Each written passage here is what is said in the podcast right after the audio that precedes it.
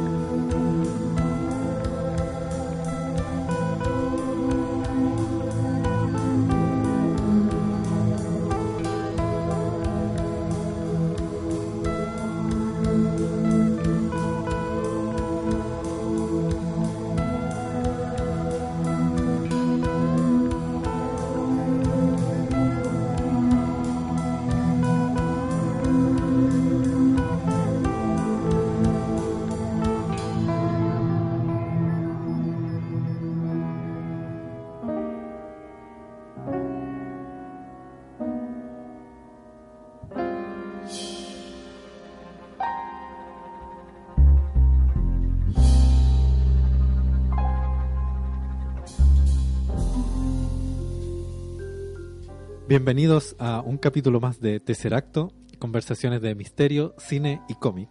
Les habla Francisco. Y acá les habla Gabriel.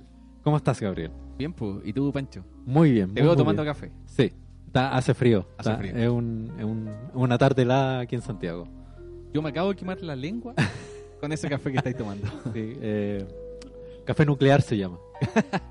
Y le eché- tiene malicia, ¿no? Eh, sí, un poco. Un poco. Bien. Esa, e- esa actitud me gusta. Eh, estamos aquí en Red Bull Radio, gracias a los chicos de Red Bull ya en, en las últimas, en la última etapa de La última etapa, ya parchando. parchando la, con la fonolas. Tuvimos que conseguir fonolas para para que no llegue el viento. la, y la antena ya. sí, amarrar con alambre. Hambre y bueno. Pero bueno, Pero ahí estamos. Muchas gracias. siempre al pie del cañón. Sí, muchas gracias. Y nos pueden escuchar en las plataformas de YouTube, eh, Spotify, Evox y Mixcloud, eh, TuneIn y las otras plataformas donde puede usted puede escuchar eh, el podcast preferido. En YouTube nos pueden dejar comentarios ahí. Claro. Muchas gracias a la gente que nos ha dejado comentarios, la gente que nos escucha. El- la gente que se mete al fanpage y también comenta, eh, estamos dejando como datos extras de los capítulos ahí Sí, para complementar un poco todo lo que hablamos en los capítulos que a veces se hace corto. Claro. Y, y, bueno, y muchas gracias por suscribirse, por los likes, cosa que no nos importa mucho, pero se siente bien. Se, se siente bien porque es como Una respuesta. es una respuesta de la gente al final. Porque nunca pensamos que íbamos a llegar a, a lo que llegamos. Sí, como que Que tampoco es tan grande, pero se siente bien. Además que, no sé, pues cuando hicimos el capítulo en vivo fue harta gente, entonces Claro. es como bacán sentir como que la gente responde de forma positiva a lo que uno está haciendo. Sí, qué bonito. Así que muchas gracias a la secta. Mira, y a propósito de gente que nos escucha, tenemos eh, una invitada, una radio escucha, Así es. eh, Julie. ¿Cómo está Julie? Yuli Chefanova.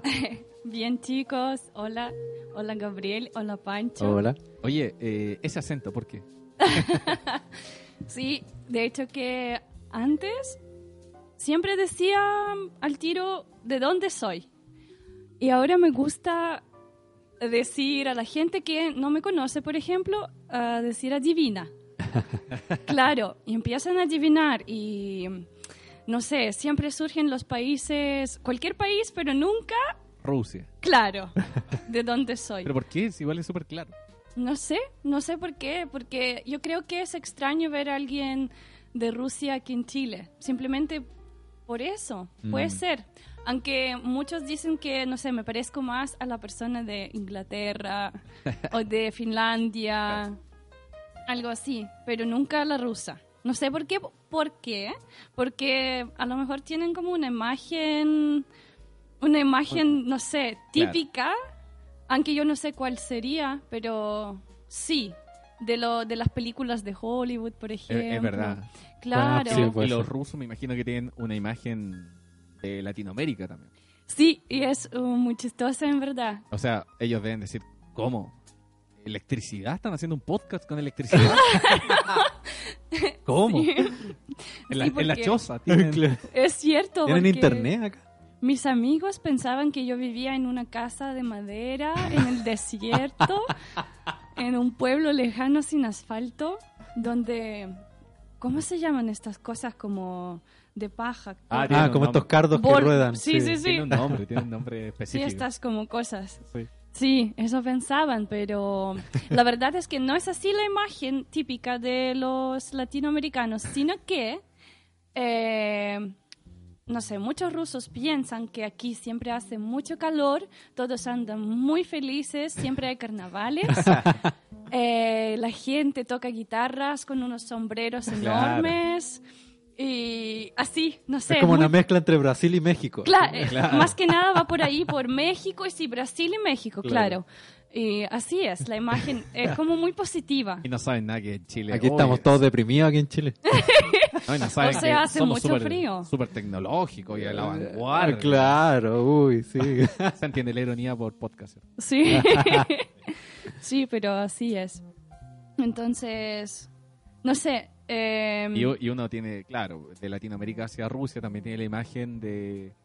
de sé. Personas muy frías o gente como que no Claro. sonríe mucho. salvajes, así. Helada. Armarios enormes. manejando ladas. Claro. Oh, es- eh, de hecho que no es tan típico eso. Ah, Me refiero a esta, este prejuicio. Claro. Eh, normalmente conducimos tanques, eso sí. ah, ¿Me entiendes? por- Como sí. que más que nada tanques no ladas.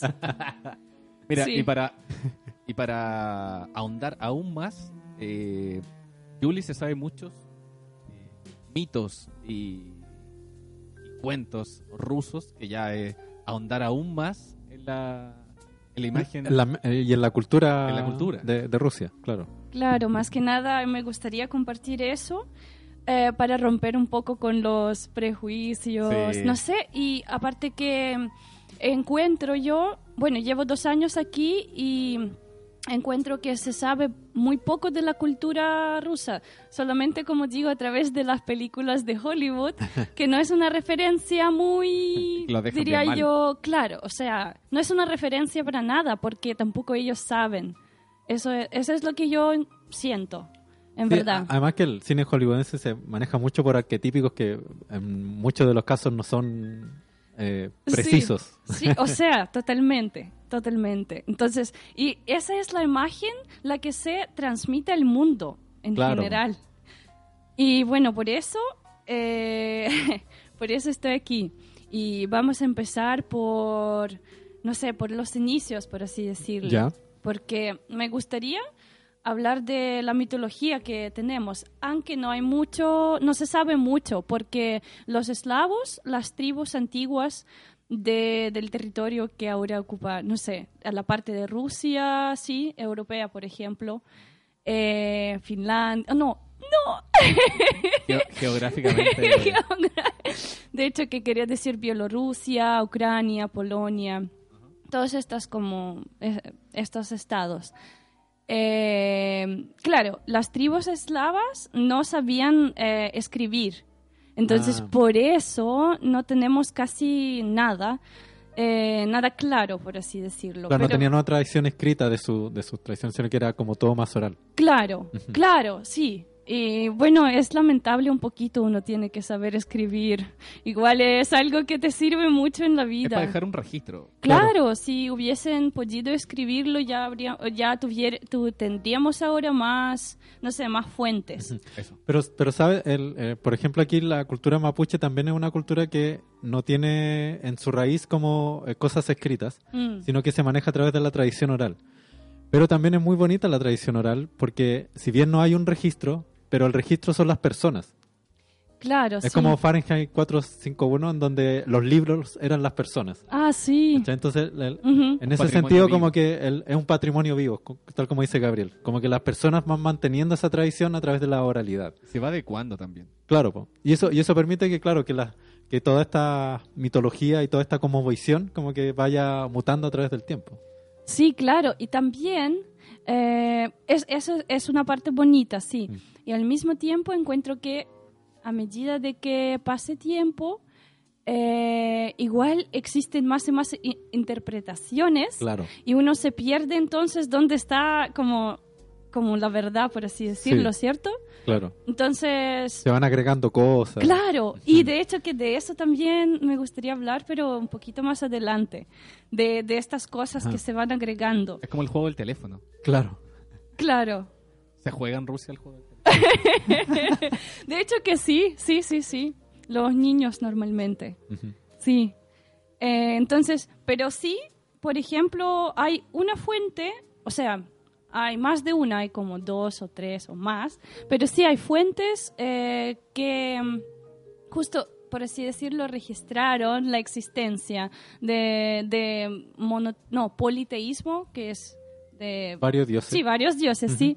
Eh, de poli- politeísmo en las tribus eslavas, que es una fuente que se llama, bueno, no sé si decirlo en ruso, en porque ruso, igual por queremos escucharlo. se llama Повесть временных лет. Quedó súper claro. sí, pero sí traducirlo sería la primera crónica eslava. Ah, no es ya. nada Ah, claro. así, claro. O crónica de Néstor. Entonces, ahí lo que registra él es que un príncipe, Vladimir, eh, en el año 980, ¿Mm? Claro, en el año 980 decide hacer como una reforma de politeísmo eh, en la Rus de Kiev. Ya. Claro, como cuando ya se va formando un poquito algo parecido al Estado. Eh, Entonces, lo que él... ¡Oh! lo Pero que, vale, sí, lo que... Es como lo que ha pasado siempre igual. Como. O sea, las civilizaciones politeístas. Mm, Cerrarlo a un puro, a un puro dios. Claro. Para unificar Sí. como un poco más el- el- esta formación de Estado. De... Así es, claro. así es como para, para unir, más que nada para que todos tengan la misma idea. ¿Por qué? Porque en Claro. las tribus distintas existían como sus propios dioses, dioses principales. Entonces, cada uno elegía lo que le Claro, gustaba sí. y eso es lo que no te une porque te crea como, no sé, ma- distintas maneras de pensar, Al, algo al poder así. no le conviene. Claro, Así es. Les conviene Así. que seamos un rebaño creyendo. sí. en el En una, claro. Pero lo curioso es que en el año 980 él no cristianizó Rus, sino que eh, intentó hacer la reforma, como que eh, hacer un, ¿cómo se llama eso? A ver, Eh, un panteón de dioses, Ah, como perfecto. que Como poner un poco de orden en la la- casa. Ordenar, sí, Claro. así es, ordenar estos dioses. Ah, y algunos que no le convenían sacarlos. es así. Es la edición, la edición de los El, dioses. el cristianismo. o sea, El, el cristianismo pasa lo ah, sí, Sí, sí. po. Constantino, eh, Constantino sacó también- la Biblia y sacó la parte que donde Jesús y Dios eran, claro. Lo eran que, más malos, eran más humanos y lo dejaron como mm, el loco mino. Claro. lo que no le conviene al, al poder, Al poder, sí. Sí.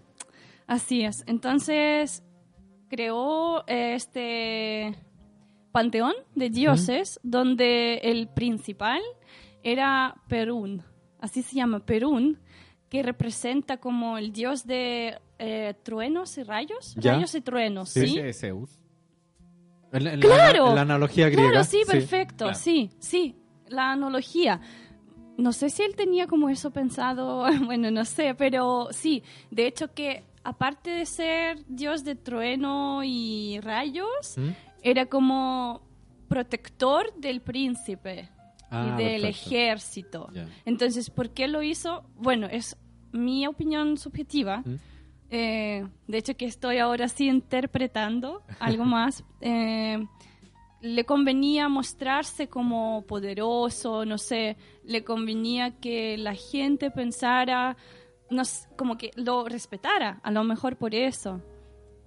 No sé, para mostrar la fuerza. El, el miedo, Sí, totalmente el miedo lógico. siempre ayuda. Sí, Mm. eh, totalmente lógico. En, en- como en el, el sentido del- del- de las posiciones de poder.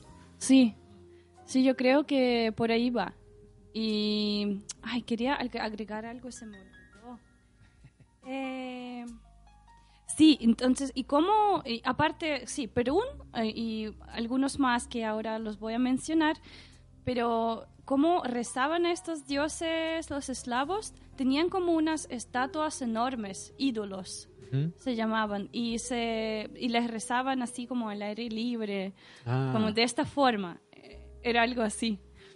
Eh, sí, entonces, eh, y también lo curioso, dentro de este panteón había dos dioses. Uno que se llama Horse, como caballo. Caballo, claro. sí, Horse, y el otro Dashbok.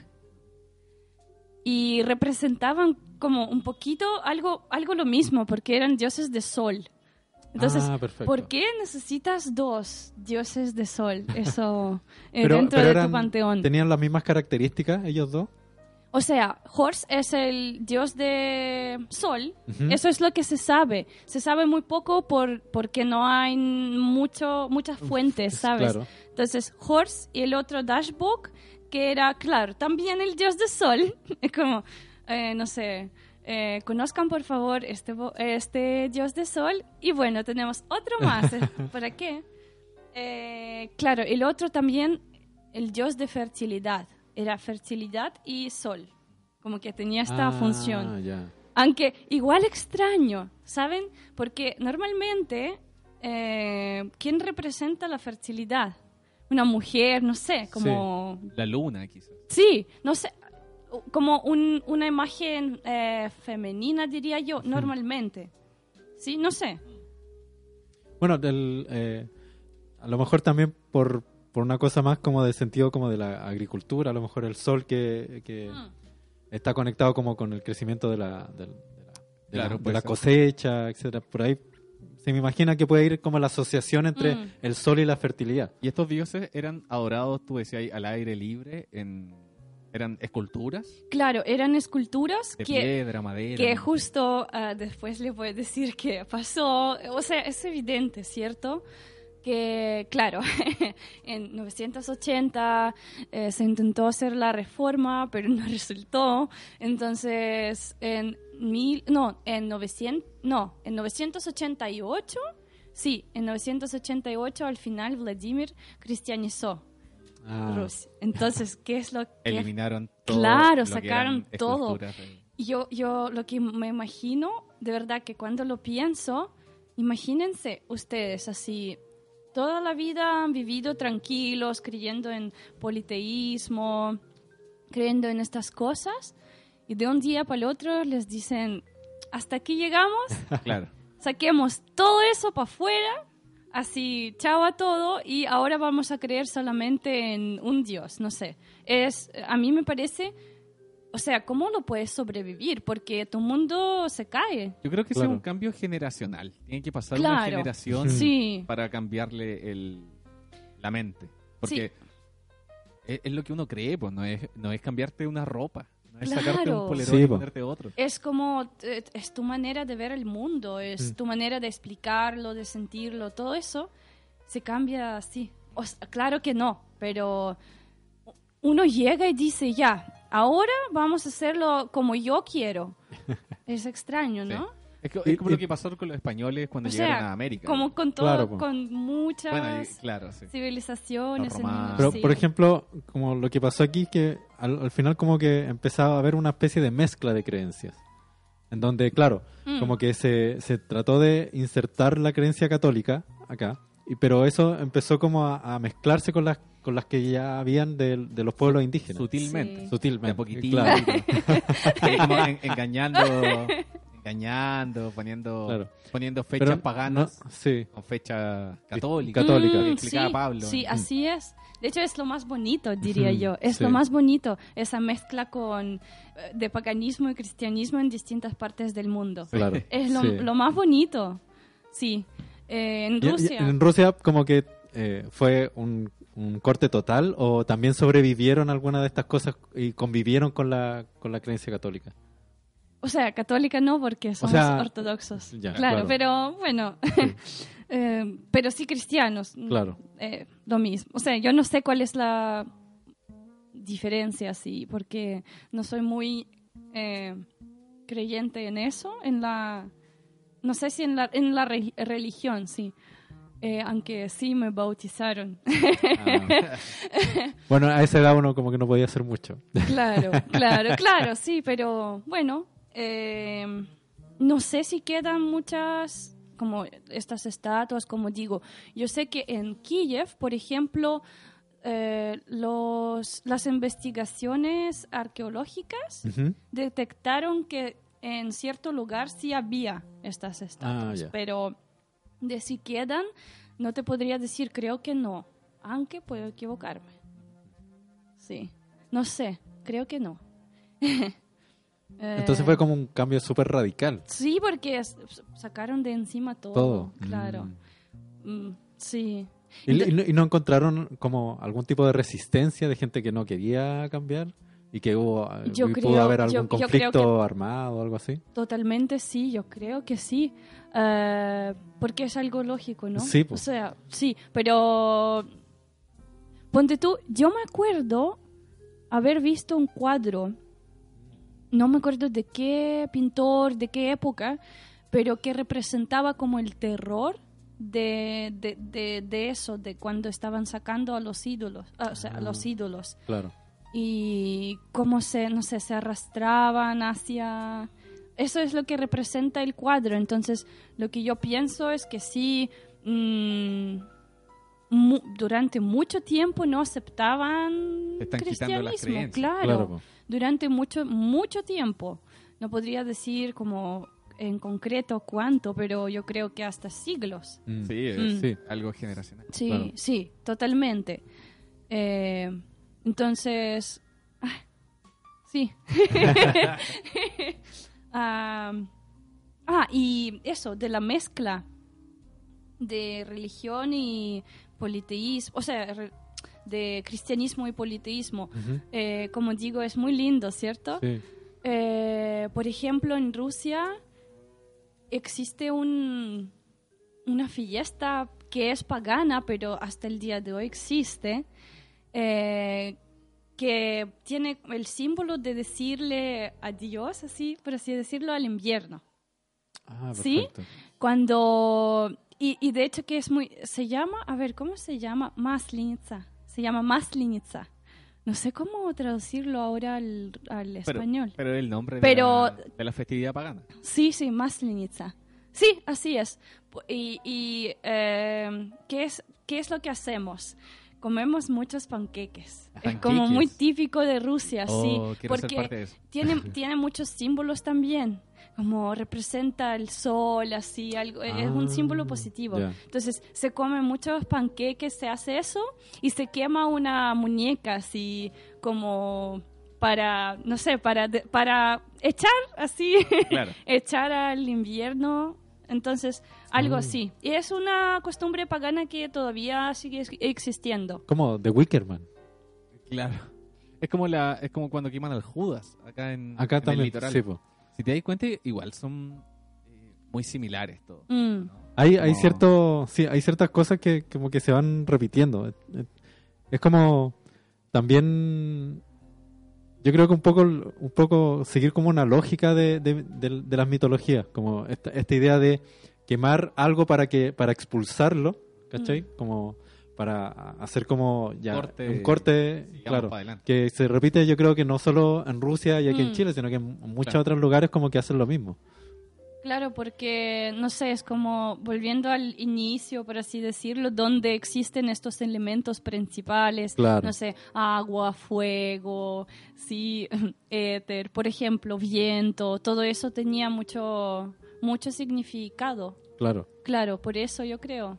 Es que Entonces- además, claro, yo creo que todas las todas las creencias como que tienen una misma raíz que es como la observación de la naturaleza al final. Sí. Como las estaciones del año, la cosecha, etcétera, Mm, etcétera. Y sí. todos tienen como la misma base y al final como que, claro, eh, Cada uno le va poniendo, Le va poniendo- ropajes según, Mm. según la el... geográfica, Claro, la exactamente. cultura. Claro, y como que la naturaleza inspira, sí. inspira a, a- a crear eso. ¿no? Además que es tu, es tu, es tu entorno, como que tú vives de eso, como que el- las primeras tribus tenían que sobrevivir aparte de la cosecha y de la cacería, Mm. y veían los cambios de estaciones.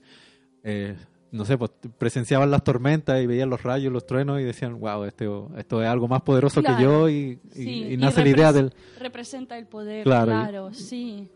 Sí, Por, e- Eh. por eso el dios principal quizá era el del trueno, porque Claro, como Zeus también, ¿no? no se caga de miedo cuando ve un sí, bueno. relámpago, un trueno. Por- Sí. Yo creo que por, por defecto uno todavía tiene eso. A mí me pasó viendo el eclipse.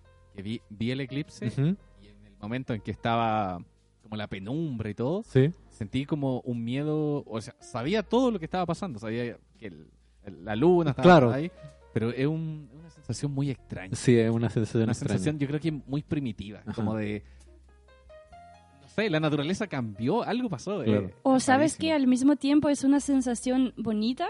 ¿Por qué? Porque, mm, no sé, esta sen- sensación dice que tú esperas algo, tú quieres interpretarlo de tu manera, como que quieres ver que detrás de eso, aparte que tú sabes qué es qué está pasando científicamente, pero sí esta esperanza humana de que no, de que hay algo detrás. Ah, esto tiene que tener un significado, como que este, esta búsqueda de sentido, no sé.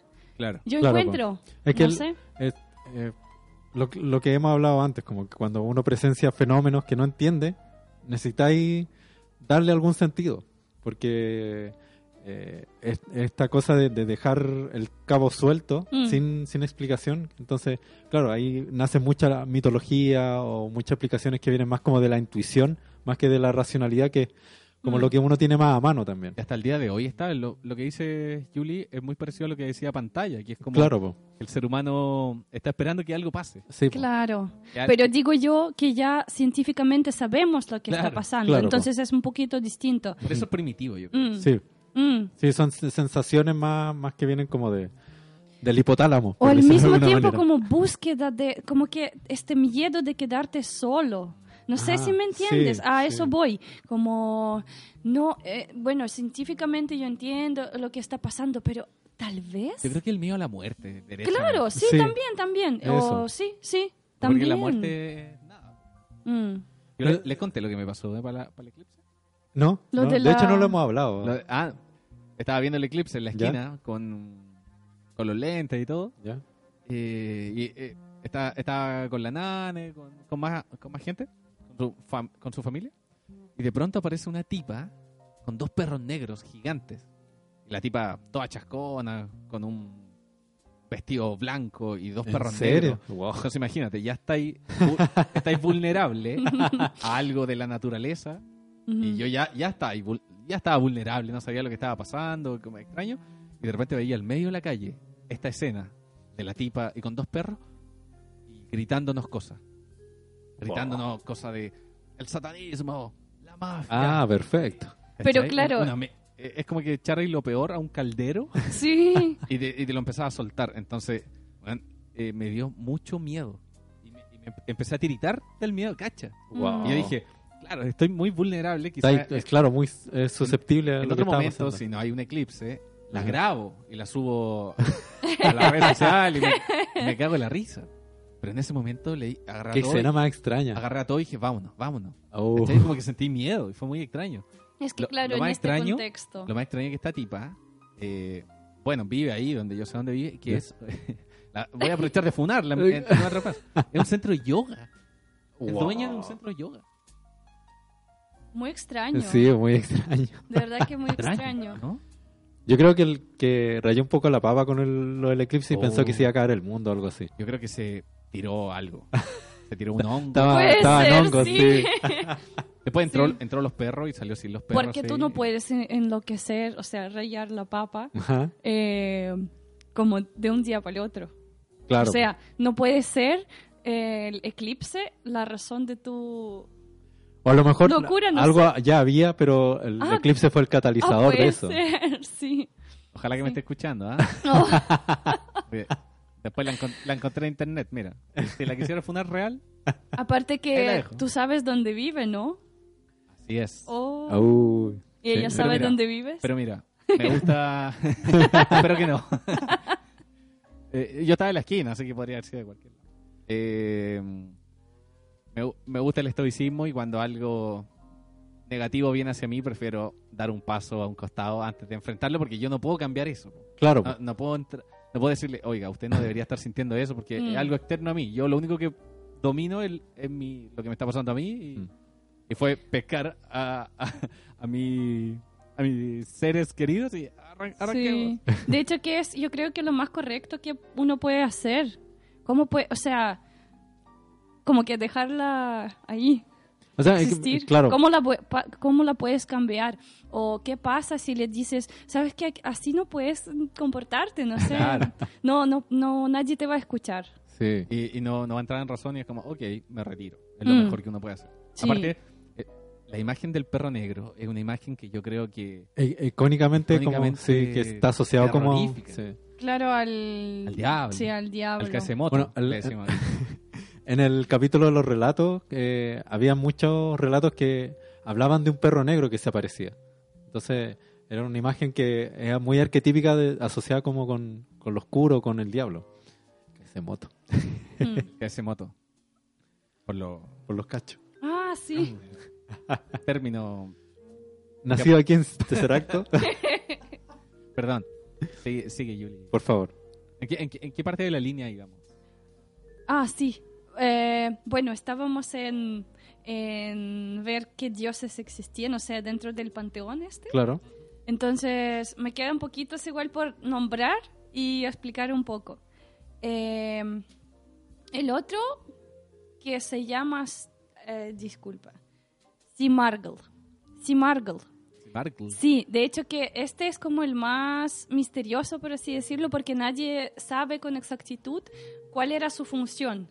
Guau. Lo que Ah. me sorprende, porque entonces lo incluyeron, pero se supone que era como eh, intermediario entre el mundo de más allá, por así decirlo, Ah. y aquí. Entonces como que era el mensajero de todos Ah. los dioses, por así Ah, ya. decirlo. Tiene una, eh, como un estereotipo. Mercurio. Claro. El, el símil griego. Y si suponemos que fue así, claro, los dioses necesitan eh, este medio El, el de sapo. comunicación, El claro. sapo, como le decía.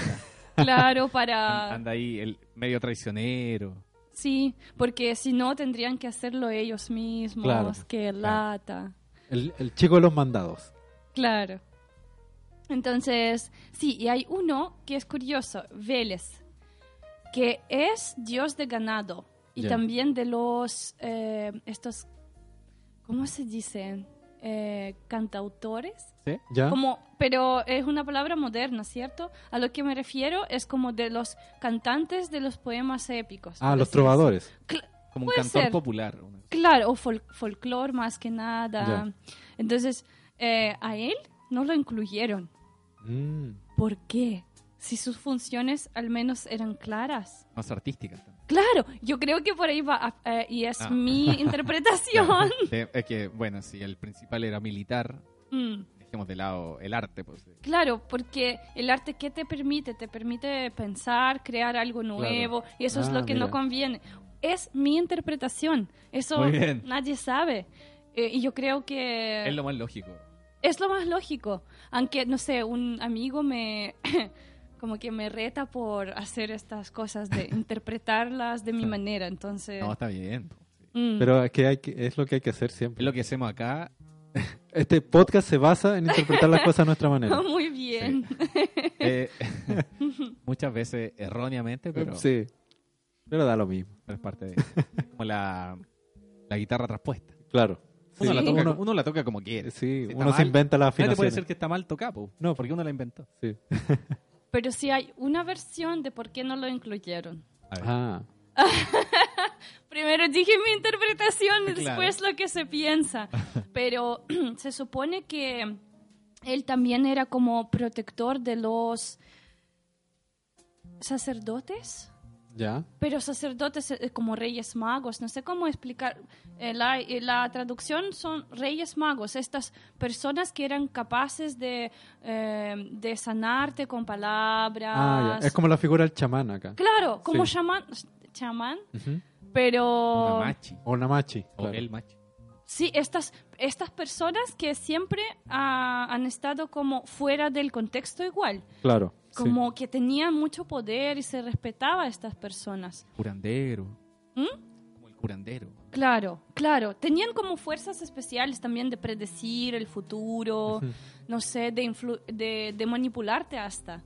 Entonces, eh, entonces hay una ah, versión que dice que por eso no lo incluyeron, porque era como protector de los chamanes, por Claro. así Eh, decirlo. se parece mucho a la imagen De la bruja. Como de el estereotipo de la bruja. Sí, po. es que, es que es, un, es una misma figura al final. El po. cristianismo la rechaza. Sí, po. Mm. es una misma Ah, figura. sí. Este, este, Ah.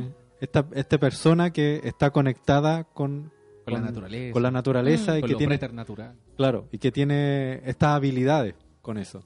Entonces Sí. tiene cierto poder dentro de la comunidad que no es el, el mismo poder político social de, que tiene un líder, ¿cachai? sino que te- es otro tipo de poder que a veces se, están como confrontados. Porque tú dijiste que lo influenciaba. Tenía Claro. la capacidad de Y de hecho que yo creo que también es un poder que uno no puede catalogar o explicarlo con, claro. no sé, como el poder de el poder político, por Claro, ejemplo. po. Uno Sí. lo puede explicar fácilmente. Claro. Yo diría que sí, no El poder sé. monetario, Claro. más físico. Mm, sí, sí, porque va por, no sé, más El que nada. Claro, claro, eso, eso, así, me gusta la palabra, sí. Sí, va por ahí. Entonces, por eso, ¿cómo puedes...? Claro que tienes miedo de algo que no puedes explicar. De lo que Claro. hecho que habíamos Sí. hablado. Entonces, por eso, eh, dicen que no, no lo incluyeron. Que fuera la selección del Panteón. Claro, fuera, Es que, va fuera. Con Vos, las vos fuera. con todas tus cosas. Chao. sí.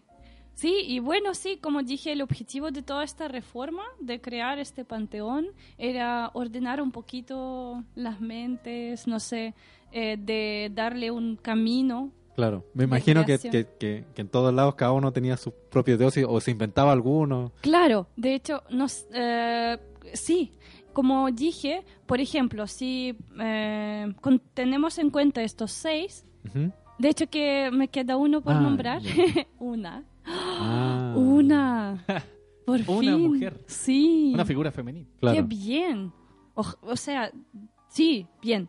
Entonces, em, ay, ¿qué, ¿qué estaba diciendo? ¿Cuál es la figura, el- la diosa femenina que faltaba? Claro. Ah, sí, y también, sí, volviendo a, eh, si tener en cuenta estos seis dioses, eh, cada tribu tenía como principal distintos, no sé. Por ejemplo, dentro de seis, tú puedes creer más en, no, no, no creer más, sino que respetar más a Perún, Claro. sí, y yo, aunque no esté dentro del, del panteón a Vélez, porque es igual dios de ganado, claro. que es algo muy importante.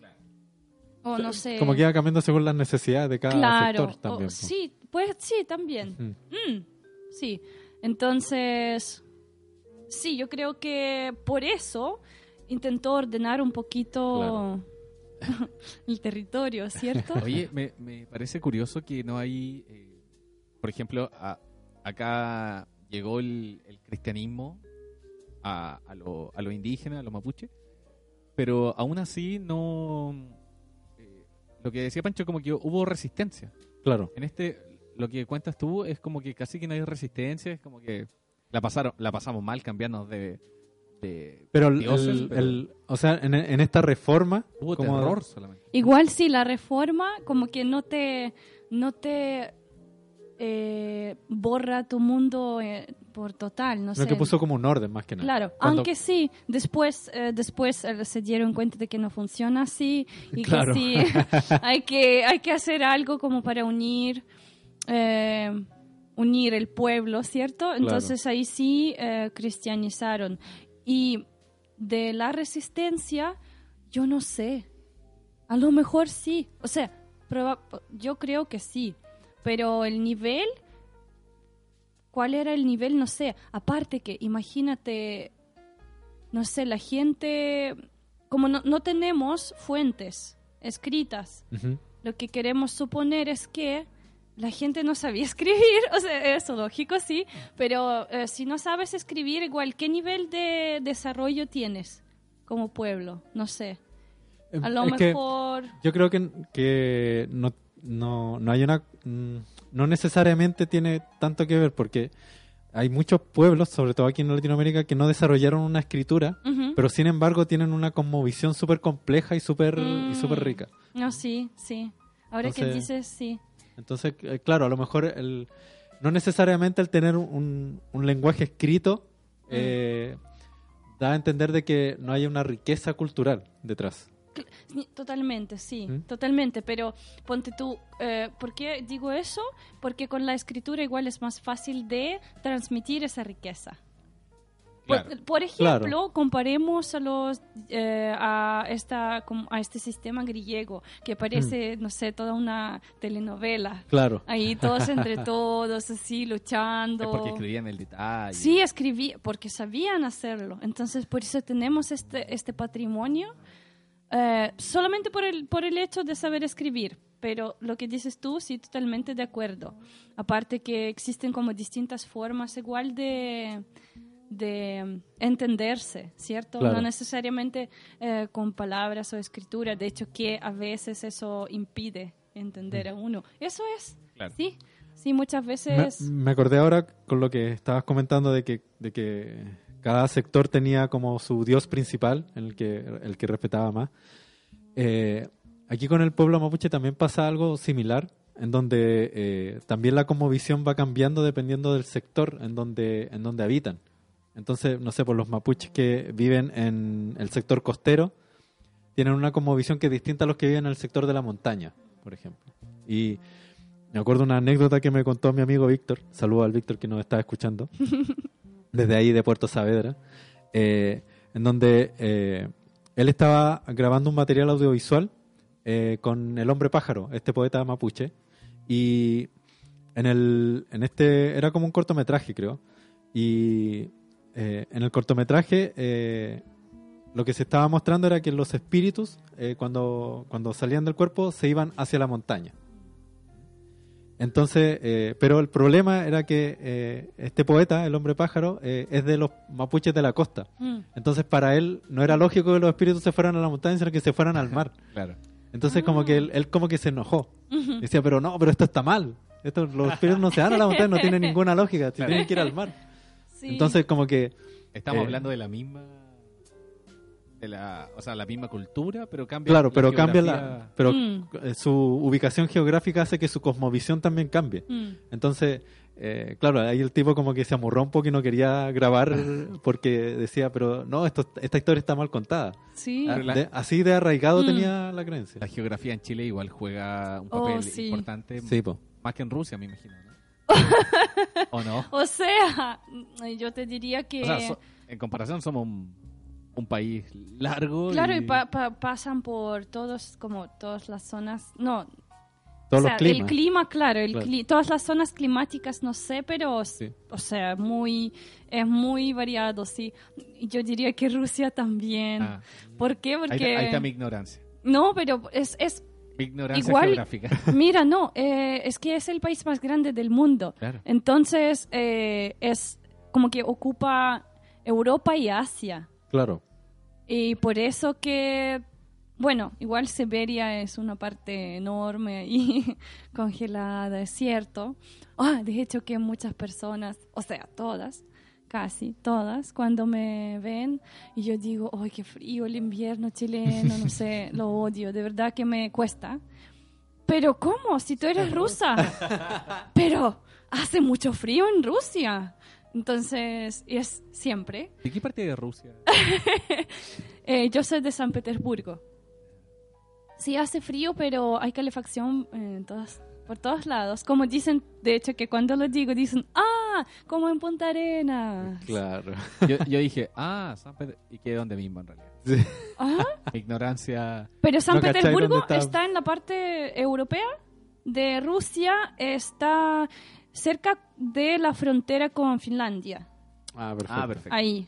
Así para que Sí, sí. entiendas. Como que eh, San Petersburgo antes era eh, la capital, pero ahora, como le dicen a San Petersburgo, es la capital cultural, porque la capital es Moscú. Claro. Entonces dicen la capital cultural. Y también tiene como, igual estos juegos de que no, Moscú son todos pesados, no sé, San Petersburgo no, la gente es más relajada, no sé, hay mucha cultura. Ah, siempre dicen, todos son músicos, poetas, todos son escritores y curados. Así. Claro. De verdad, se, se considera de que eh, a San Petersburgo hay que ir a, a tomar copete. Algo así, y también relacionarte con los músicos, escritores. Claro, porque... sur. Es como, En Chile. es, es como la, la diferencia entre Santiago y Valparaíso. Como Ah, que pues es- sí, Valparaíso así. es más bohemio, están todos los músicos, los artistas. claro, se Santiago- considera eso así. ¿Sí? Siempre pasa eso en, en todos lados. Mm, Siempre hay una dualidad eh, desde comunas Claro. hasta localidades de, del sur de Chile. Sí, pues también. Sí, especialmente en Chile dualidad. igual. ¿Y, Sí. y es la misma dualidad? Sí. Es como el- la capital más comercial y la capital más cultural. Claro, así es. Y ahora, ya que, o sea, lo dijeron, entonces uno se da cuenta de que el mundo es muy parecido, no sé, Sí. como que es lo mismo. La conciencia colectiva. Sí, sí, o sea que todos estamos conectados, aunque se nos olvida de repente. Claro. O sea, desde, desde los inicios que estás hablando tú, se parece mucho a- Sí. al Hay- inicio hay- de las mitologías. Sí, Que al final como que es un, es un mismo relato que nos estamos contando una y otra vez y que se repite en todos lados al final. Claro. Como que, Estamos soñando los mismos sueños. Increíble igual. sí, no, pero no sé por qué. Es Ojalá. verdad, es un loop. Que se- Imagínate si fuera distinto. Sería, sería aún más raro que, que, que- que diferentes culturas tuvieran una forma totalmente distinta de vivir y de, y de ver las cosas. Eso sería muy extraño. Aunque sí existen estas tribus así muy distintas. Pero no por lo general son como tribus que están como muy aisladas. Sí, sí, claro. Viven Sin un- influencias, Claro. claro. por Sí, eh, hasta al nivel de, no sé, de lin- lingüístico. Claro. Porque yo creo que, que las conexiones se hacen precisamente por, por, eh, por las relaciones entre personas, por la Sí. comunicación, por, Mm. por, por, por estar eh, en contacto con el otro. Y ahí como que se, eh, un poco se homogeneiza eh, las culturas y hay repeticiones de ciertas cosas en Mm. Rusia, en Chile, en México, en Estados Unidos, etcétera, etcétera. Claro.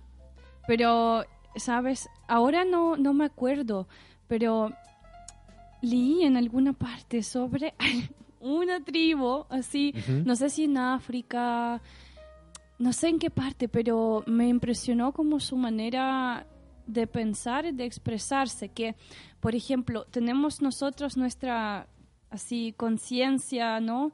Eh, nuestra, nuestra forma de hablar, eh, pero ellos, no sé, en su conciencia, por ejemplo, no existe el futuro, el tiempo verbal, no Oh, sé. claro. No, no existe el futuro, no sé, no, no existen formas, no puedes expresarte así refiriéndote al futuro, no, no existe. ¿Sí? O no sé, o no sé, alguna palabra que para ti es muy simple, Como algo el miedo o Claro, claro. los enemigos. Sí, de, sí, por ejemplo, ustedes saben, no sé, o sea, saben que español viene del latín, sí. Claro. Y el, existe esta forma del futuro que es futuro hipotético. ¿Mm?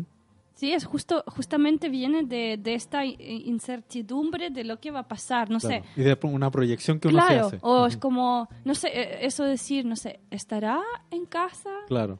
Gabriel? Porque tú estás, tú no sabes, tú estás suponiendo, es- Mm. esta función de- del futuro Claro. eh, futuro hipotético viene de esta incertidumbre. Ujú. Es algo que me acuerdo de la universidad, pero Es que, el- es que qué, qué felicidad vivir sin esa incertidumbre que finalmente a ese futuro hipotético uno le va metiendo prejuicios, le va metiendo un montón de otras cosas. Ah, sí, pues. Pero el- ¿qué hace? La infide, infide- no, infelicidad. La infidelidad. la infelicidad. mm, Pero es que igual es una herramienta súper útil, creo yo, el, el, el proyectarse hacia el futuro. Porque te permite planificar cosas. está bien. Es como hay una expresión que eh, muy típica, sí, de si quieres como que si quieres planear algo, cuéntalo al Dios, así como Ah. para que se ría. No sé, porque en- en- encuentro, sí, igual me, yo entiendo lo que quieres decir, sí, una buena herramienta de planificar, pero al mismo tiempo no vives en el presente. Claro. Estás, es, Sí. es lo que, no sé si los de yoga dicen, ¿no? De que hay que estar más presente, escuchar tu propio, o sea, respiración, tu respiración, tu mente, como una cosa de equilibrio igual. Como Claro. que, claro, uno no puede pasar su vida en el futuro de las cosas que uno va a planificar y olvidarse del presente. Pero, Como que hay que tener un... sí, pero aún así, imagínate, o sea, no lo puedo imaginar porque... Claro, no, no poder referirse al futuro en, un, Sí. en un lenguaje. ¿Cómo, cómo, cómo es? Mm, no, Debe ser muy raro igual. Imagínate, no existe el concepto del futuro. Como que... Sí, como, como es vivir ¿Cómo? sin Es de que, poder planificar no, nada. puede- ya estás como Sí. condenado. es que es súper es súper natural, po, porque, por ejemplo, eh, el ser humano yo creo que es el único ser viviente que vive pensando en el futuro y pensando en el pasado, ¿cachai? Como que uno, Claro. uno anda todo el día pensando, ah, tengo que llegar a mi casa a hacer esto, Sí. hoy, hoy no hice esto, ¿cachai? Vaya al pasado. Y después pensáis de nuevo al futuro, ah, pero mira, mañana tengo que hacer esto. Después, oh, se me olvidó, y ahí volví al pasado. Pero nunca, nunca estáis en el presente, y eso es lo que hablan lo- los de yoga, que, o el meditar, que el meditar es como Ujú. estar en- completamente en el presente Claro. aunque te aparezcan pensamientos, los dejáis pasar y son los pensamientos que tenéis en el presente y pasan. Mm, De hecho, uno se da cuenta cuando yo tengo un perrito, entonces se manda una cagada ¿Sí? y uno lo reta, o sea, se manda una cagada y ya, eh, no sé, hizo pipí. Entonces voy, limpio, eh, después voy hago otra cosa, limpio y ahí lo voy a retar y cuando lo estoy retando él como que me mira no así se como. "Juan, ¿por qué me estás retando ahora? Claro. Entonces dicen que a los perritos hay que retarlo en el momento que se Sí. mandaron la cagada porque los animales viven en, en el presente. En el po. presente. po. No, no Sí. están. Él, Ahora- él no va a decir, oh, chuta, me está retando porque hace cinco minutos atrás. hizo-". Mm, ¿Cachai? Sí. Ahora yo quiero como un poco eh, sacarle un poco esa carga negativa que le dais al, al, al, al pasado y al futuro.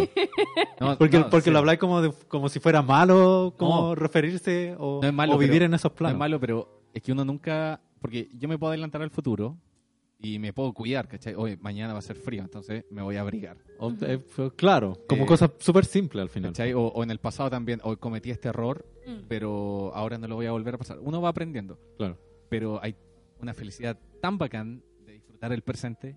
Va- Vais en bicicleta, Sí, totalmente de acuerdo. todo y Sí, decís, po. "Uy, qué rico el viento. en Y mi no, cara". claro, no, y no, y no vi- vivir el momento, básicamente. Sí, eso es. De hecho, mira, el, hace muy poco estaba viendo eh, cuando se cumplían como los años del hombre en la luna, una cosa así. Sí, el aniversario programa- del, del, del Apolo 11. Claro, estaban dando un programa en la tele.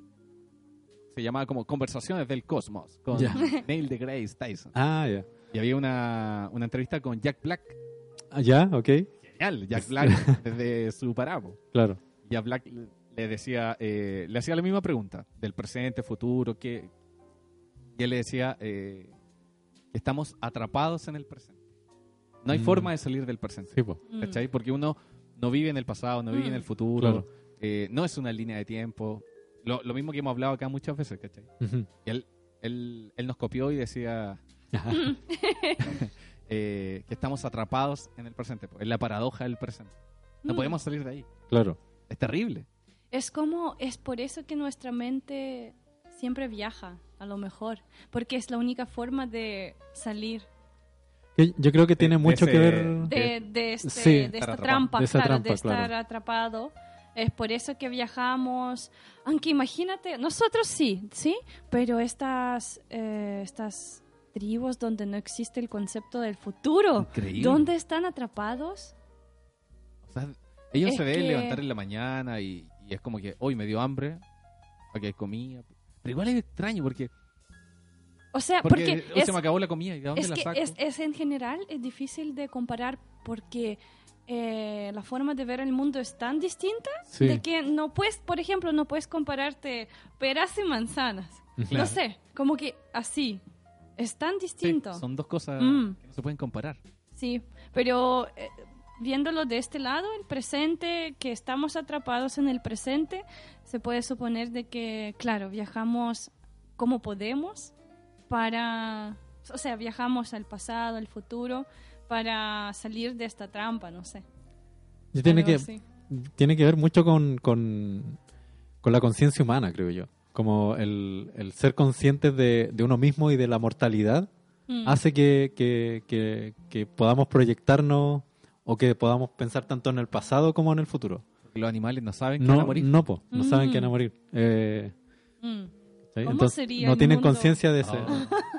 Esa es la clave. po. Sí, Uno sabe que iba a morir. Sí, po. claro.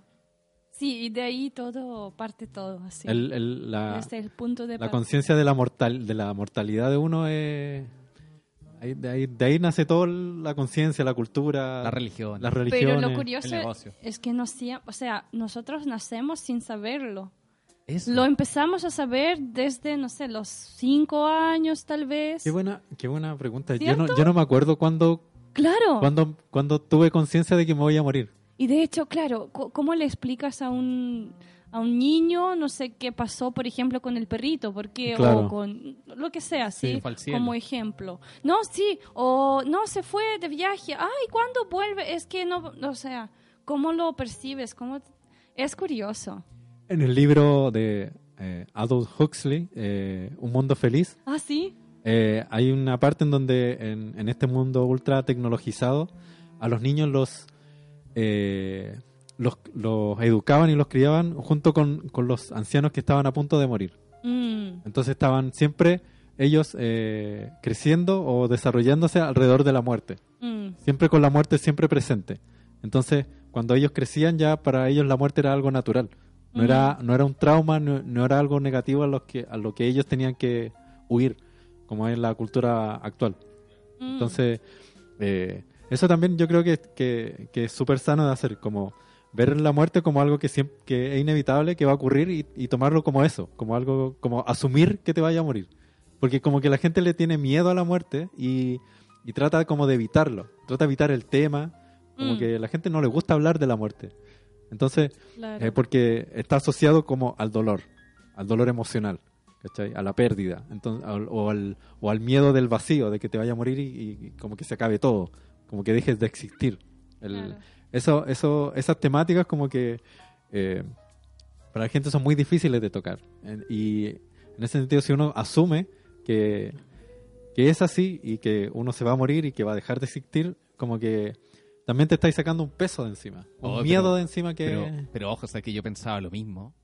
Pero el otro día viendo Contra Viento y Marea, el programa de Pancho Saavedra. ya, ok. ¿Tú lo, lo conocí, O Yuli? sea, sí, yo creo. ¿Lo has visto? Y el programa donde él... em, Une parejas. Claro, y tien- como que tienen problemas. Sí, sí, sí. Yo quiero ver a dónde va Sabes esto. que he visto la publicidad, sí, he visto la publicidad, pero sinceramente no, no tuve la suerte de, de ver. No sé, si la, no sé si la suerte. No, pero mira, yo lo estaba viendo el otro día y también pienso lo mismo que tú, Pancho.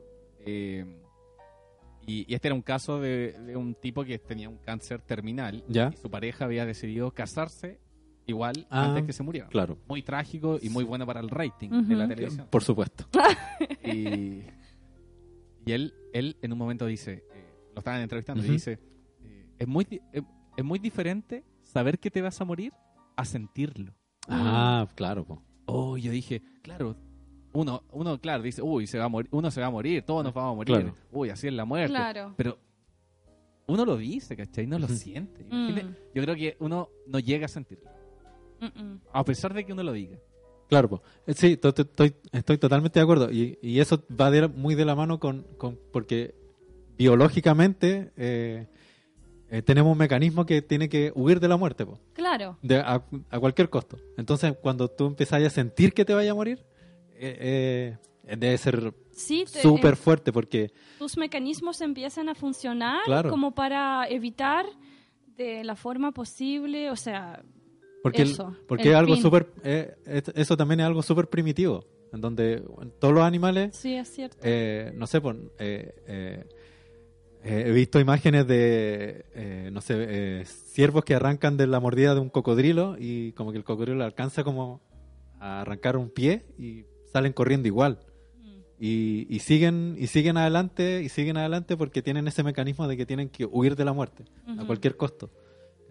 En- y eso eh, eh, va más allá, yo creo que va más allá y es mucho más fuerte que la conciencia de, de que uno se va a morir. ¿Sabes Sentir la, sentir la muerte así en el cuerpo, eh, así ya mil veces peor. Es curioso, o sea, es un tema igual que lo que ahora se me ocurrió. eh, ya, se entiende que hay mecanismos, de que estos mecanismos nos ayudan a prevenir, Claro. ¿cierto? Es algo eh, lógico. Pero, ¿qué pasa con la gente que se suicida? Ah, es un- Imagínate. O sea, ¿me entiendes? Sí, Como sí. ahí entonces dejan de funcionar estos mecanismos. claro, po. ¿Y cómo? O eh, Porque es algo muy natural, algo eh, animal, no sé. ¿Me Ujú. entiendes? De, de, de prevenir de, so- eso. de sobrevivir. po. Claro. No sé si... ex- No, nadie más. Creo que en algún momento lo, lo estábamos hablando de, de si existen animales que se suicidan. Claro, La- eso, en eso... la película de Chamalan, donde, ¿cómo se llama? La que en The Happening, The Happening, las plantas empiezan a soltar como una, una toxina. una toxina, que esa parte del cerebro que te impide hacerte daño, que es pescar un cuchillo y enterrártelo porque tú no lo vayas a hacer nunca porque sabes que tu cerebro te Ujú. dice, hey, eso hace daño. Claro. Esta, esta toxina eh, como que abría las puertas de esa, de esa parte del cerebro, la Mm. gente pescaba cualquier cosa y se mataba. Pero es, es algo... Es una Real. película. Es, un- es una No, ficción. pero es una Sí, ficción, es una claro. ficción. No te preocupes, no, no está pasando. Pasa acá en Chile, en Santiago. primavera. no, pero claro, es una película. Eh, pero eso, po, los Mm. suicidas deben abrir las puertas de, Mm. de eso y su cerebro de decir, aquí da lo mismo si te haces daño. Hay algo más terrible que yo creo que acabe. Eh, y la única forma Me gustaría, me gustaría saber, y si alguien que nos está escuchando sabe, como que lo, lo ponga en los comentarios, me gustaría saber si es algo físico en el cerebro o, o una reacción química que pasa en los suicidas que pueden como eh, autoinfligirse o hacerse daño o llegar como a autoaniquilarse. Sí, ¿Sí? la felicidad es una, es una toxina. Eh, O sea, eh, una, una toxina, pero es algo químico. algo químico Mm. que se libera. La Sí, pena. Sí. Entonces, claro, el- a lo mejor, claro, hay un, hay un mecanismo, hoy hay un switch, para hacer un- una analogía que se pueda entender, hay un switch que, que está como eh, con sistemas de seguridad y que nadie puede tocar y que en algunas personas Mm. ese switch Oh, está a la sí. mano y lo prenden nomás. Y... Ayer la nane me dijo que a veces comidas o la falta de comidas también hace que tú tengas más pena, Claro, seas más feliz. sí. Sí, la eh, alimentación es... eh, Yo creo que sí, no sé, totalmente. O hasta tengo una amiga que me dice que cuando tiene hambre está enojada. Así, no, nadie puede hablar con ella Claro, porque po. ah, está muy enojada. Y tiene que comer sí o sí, si no, Claro. va a explotar. O sea, es una reacción que no tiene... por algo todos tenemos nuestros platos favoritos, en donde cuando, tú cuando estás comiendo eso, estás feliz comiendo. Como que, como decir, oh, qué bacán que estoy comiendo esto. Esa felicidad no dura nada. dura, dura el primer... Me encanta una sopa. mm, El primer sorbete Sí. es genial. Los demás ya como que ah, no son tan buenos como el primero. No, yo disfruto cada... ¿Cuál es tu plato favorito? mi- uno de mis platos favoritos son las pastas, Ah, los ya, fideos perfecto. con salsa. Sí. Los, tuyos hay un plato favorito ruso. No, es, es muy curioso, pero mi plato, mi plato favorito es ceviche. Ah, O sea, mira, yo es muy rico el me ceviche. encanta, sí, Sí. el ceviche. Oye, Pero sí. Eh, Perdón. No, sí, hay platos eh, rusos que me encantan. De hecho, que son sopas, no sé, de betarraga, por ejemplo. Ah. Mm, rico. Qué bacán. Ah, Debo, debo confesar que yo odio las beterragas. sí, Sí. Pancho mañoso con, la, con los pero vegetales. sí le gustan las pastas, está Sí. bien. Y, con, y con todo tipo de pensamiento, parece Pancho. mañoso. Pero es muy interesante porque, no sé, estamos hablando de algo y él es como otro punto de vista. Él, eh, no sé, me gusta mucho. Eh, es como otra manera de pensar, es, es bonito. Así Es bonito. Soy el one que ya la contraria en- aquí en el podcast. Eh, ponte tú el podcast de fantasmas. Ajá. Este, oh, sí. Tú como que intentabas explicarlo. Decir, pero mira, no. Eh, Debe existir alguna forma de explicarlo de manera lógica. Entonces, claro. Pero yo, por ejemplo, nunca he visto los fantasmas, pero sí creo en eso. Mm. Sí. Oye, vamos a una canción. ¿te Vamos a una canción. Ah, sí, perfecto. Vamos, ya que estamos hablando de mitología, de estos temas eh, misteriosos, un poquito, eh, me gustaría que pusiéramos una canción Ay, te la, te la mandé. Dame un segundo A ver. ¿Qué se llama en ruso? Se llama Голубиная песня, que se traduce al español como canción de de paloma, por así sí, sí, ¿Paloma? ¿Sí? paloma, sí. Ujú. Pero es de un cantante que es súper, a, a mi parecer, muy así de la onda muy misteriosa, no sé, es muy espiritual, Ah. muy simbólico. Entonces, sí, entonces e- esa es la canción que vamos a escuchar y aparte también para acercarnos un poquito al ruso. Ya, pues, escuchémosla.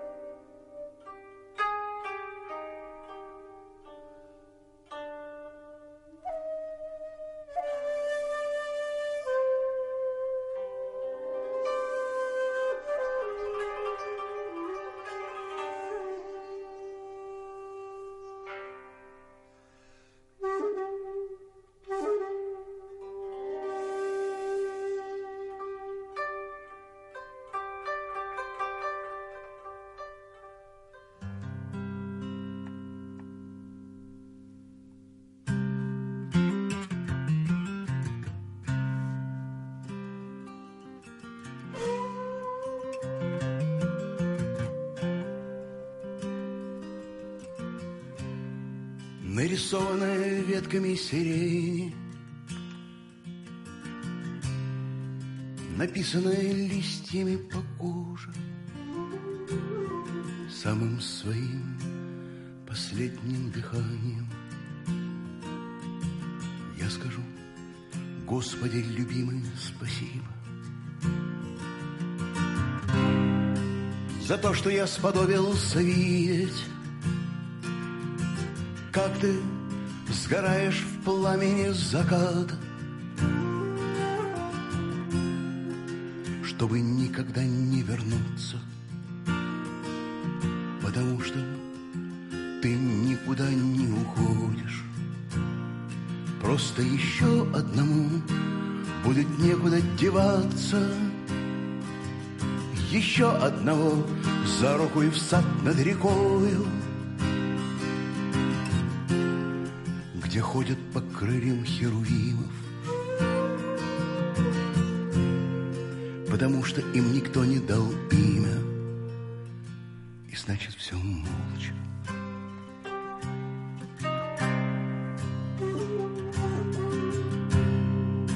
А завтра будет то, что было раньше. Священный союз земли и неба.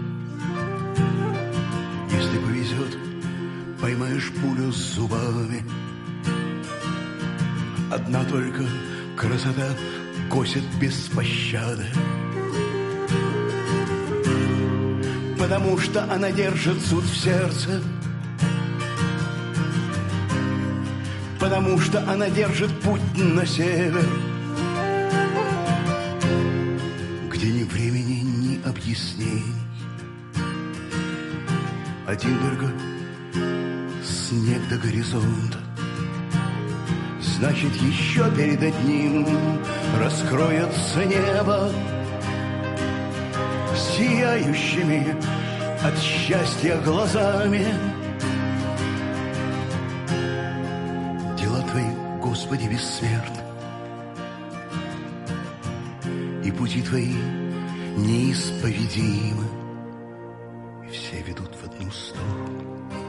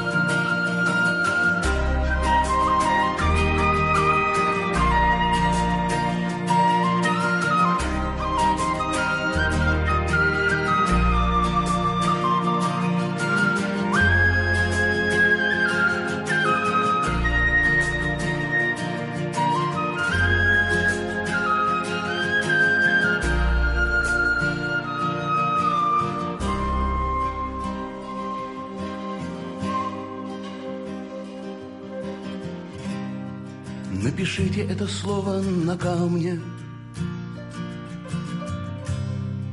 Раскрасьте его северным сиянием. Наполните голубиной кровью. И забудьте навсегда, что оно значит. Голуби возьмут его в небо Так высоко, что больше не видно. И небо расколется на части. Но об этом никто не узнает. А мы сгорим в пламени заката Чтобы остаться навсегда в саду над рекою это нашими губами. Ты сказал однажды раз и навсегда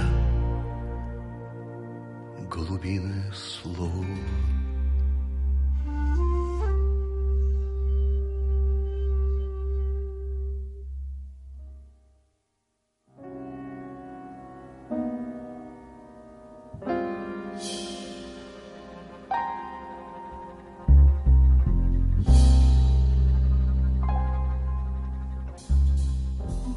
Hemos regresado después de ese tema. Boris Grebenchikov. ¿Está bien pronunciado? Sí, sí, está bien. Tiene un Eh. podcast. decía. Claro, o sea, podcast, de hecho que no sé, es una palabra nueva relativamente. Sí, relativamente nuevo. porque Programa de, hecho radio. Es, eh, su podcast es mi primer podcast que escucho en mi vida. En Ah. serio, porque no entendía. Mis amigos me decían en Rusia, no, estoy escuchando un podcast. Y yo, ¿qué será? podcast, podcast. ¿Por qué? ¿Por qué dicen eso? Y claro, me puse a escuchar y me di cuenta. Pero sí, Llegaste. Quizás no llegaste al mejor. no, pero sí, obvio que sí. a mí, yo lo pero disfruto participaste en él. mucho. Estás participando en él. Claro, pero como, no sé, una vez le dije a Gabriel que cuando los escucho siento que estoy como más cerca de mis amigos. Ah, Los temas y todo eso que me interesa mucho, no sé. Es como ese meme del, del niñito que sale. Está sentado al lado de, un, de una impresión, ¿Ya? una pared. ¿Eh, Sale qué? como una, un grupo de gente como riéndose. Y él está sentado al lado del grupo de impresión. De esta pared. Ujú. ¿Quién va a explicar un meme igual? él, se está ri- él se está riendo. él se está riendo al lado de gente que se está riendo, pero en una foto. Ah, Ese- ya, ese era el chiste. Cuando uno escucha un Igual era podcast, fome. uno se- pero que es muy bueno porque es la esencia del podcast. Hay que verlo igual. Uno se siente acompañado aunque sea una foto. Ah, sí. Pero el, Ah, En este momento quizás alguien se está riendo y, y se está riendo solo. se está riendo en el futuro. Se está riendo se- el, el lunes o el martes. o se está riendo con nosotros. Se está riendo con nosotros, pero Mi- nosotros no estamos ahí. Claro. Ah, claro. Pero eh, es que, eh, bueno, es muy, es muy, es muy raro porque nosotros estamos grabando hoy día, pero esto va a salir el lunes o el martes quizás. Claro. Y, pero, claro, la gente lo va a escuchar en el futuro. Una capsulita del tiempo. Oh, y nosotros hablando del pasado. Uf. Así Claro. es. Oye, quedó eh, la figura femenina. Sí, quedó pendiente. Claro, de hecho, sí. quedé muy metido con cuál era la figura, la diosa que, que, que entró en, el, en esta edición del Panteón. Claro. Que se llama Mokash. Así, así es. Y ella era responsable, por así decirlo. ¿no? Eh, por, no sé, por el destino, eh, Mm. estas cosas. Como que ella sabía entrelazar, entrelazar los destinos de la Ah. gente, meterse ahí en esta onda, por así decirlo. Y, y eso lo, lo, lo- como que lo reflejaban en una figura femenina. Mira, Sí, igual es curioso, sí, ¿cierto? es curioso. No sé si pueden eh, encontrar alguna algo parecido en otra cultura. Mm. Puede Por lo ser. menos ahora no se me ocurre ninguno. Ningún Yo creo que ejemplo. Quizás existe, pero, Sí. pero no, no se me viene a la, a la cabeza. Bueno, si alguien de los que nos está escuchando en el futuro lo, lo puede comentar en... De hecho que aparte de eso lo que dije, también eh, eh, era responsable de, de tejidos, de esta parte Ah, como ya. femenina de tejer, de Como hacer del- cosas... de la artesanía. Claro, sí. pero también mira que, que tiene coherencia eso, ¿sí? Eh, lo material que es saber tejer y al mismo tiempo tejer destinos. Destinos, sí. Mm, no Yo- sé. Es bo- bonito, bonita esa unión de, de esas dos actividades. como- Mm. ¿Verdad? Como una metáfora. Sí, sí, sí. Sí, también representaba obvio lo femenino. Yo me quedo con ella. Sí, igual. Si tuviera, Como- tuviera que rendirle homenaje. Sí, claro. Sí, O eh, nuestra tribu va a ser la principal. Claro, rendirle homenaje al, al Día del Ganado. ¿Qué? ¿No? Claro, claro. Pero lo excluyeron. O sea, se- aunque mm, esa función de él, aparte del dios de ganado, eh, de protector de los cantantes, Ah, todo claro. eso. Es boni esta parte es bonita, pero no se sabe con exactitud de que sí, eh, realmente era así o no. Ah, Así ya. que eh, existen, como digo, interpretaciones. Y eso es lo curioso. En el siglo XVIII eh, empezaron a crear lo que se dice fake lore. Ya. Como que folclore falso, Ah, fake lore. Fake Ah. De fake del Sí, inglés. Sí. Y eh, era necesario, ¿por qué? Porque en el siglo XVIII em, el imperio ruso recién entra como en, eh, en la arena internacional, ¿cierto? Empieza Claro.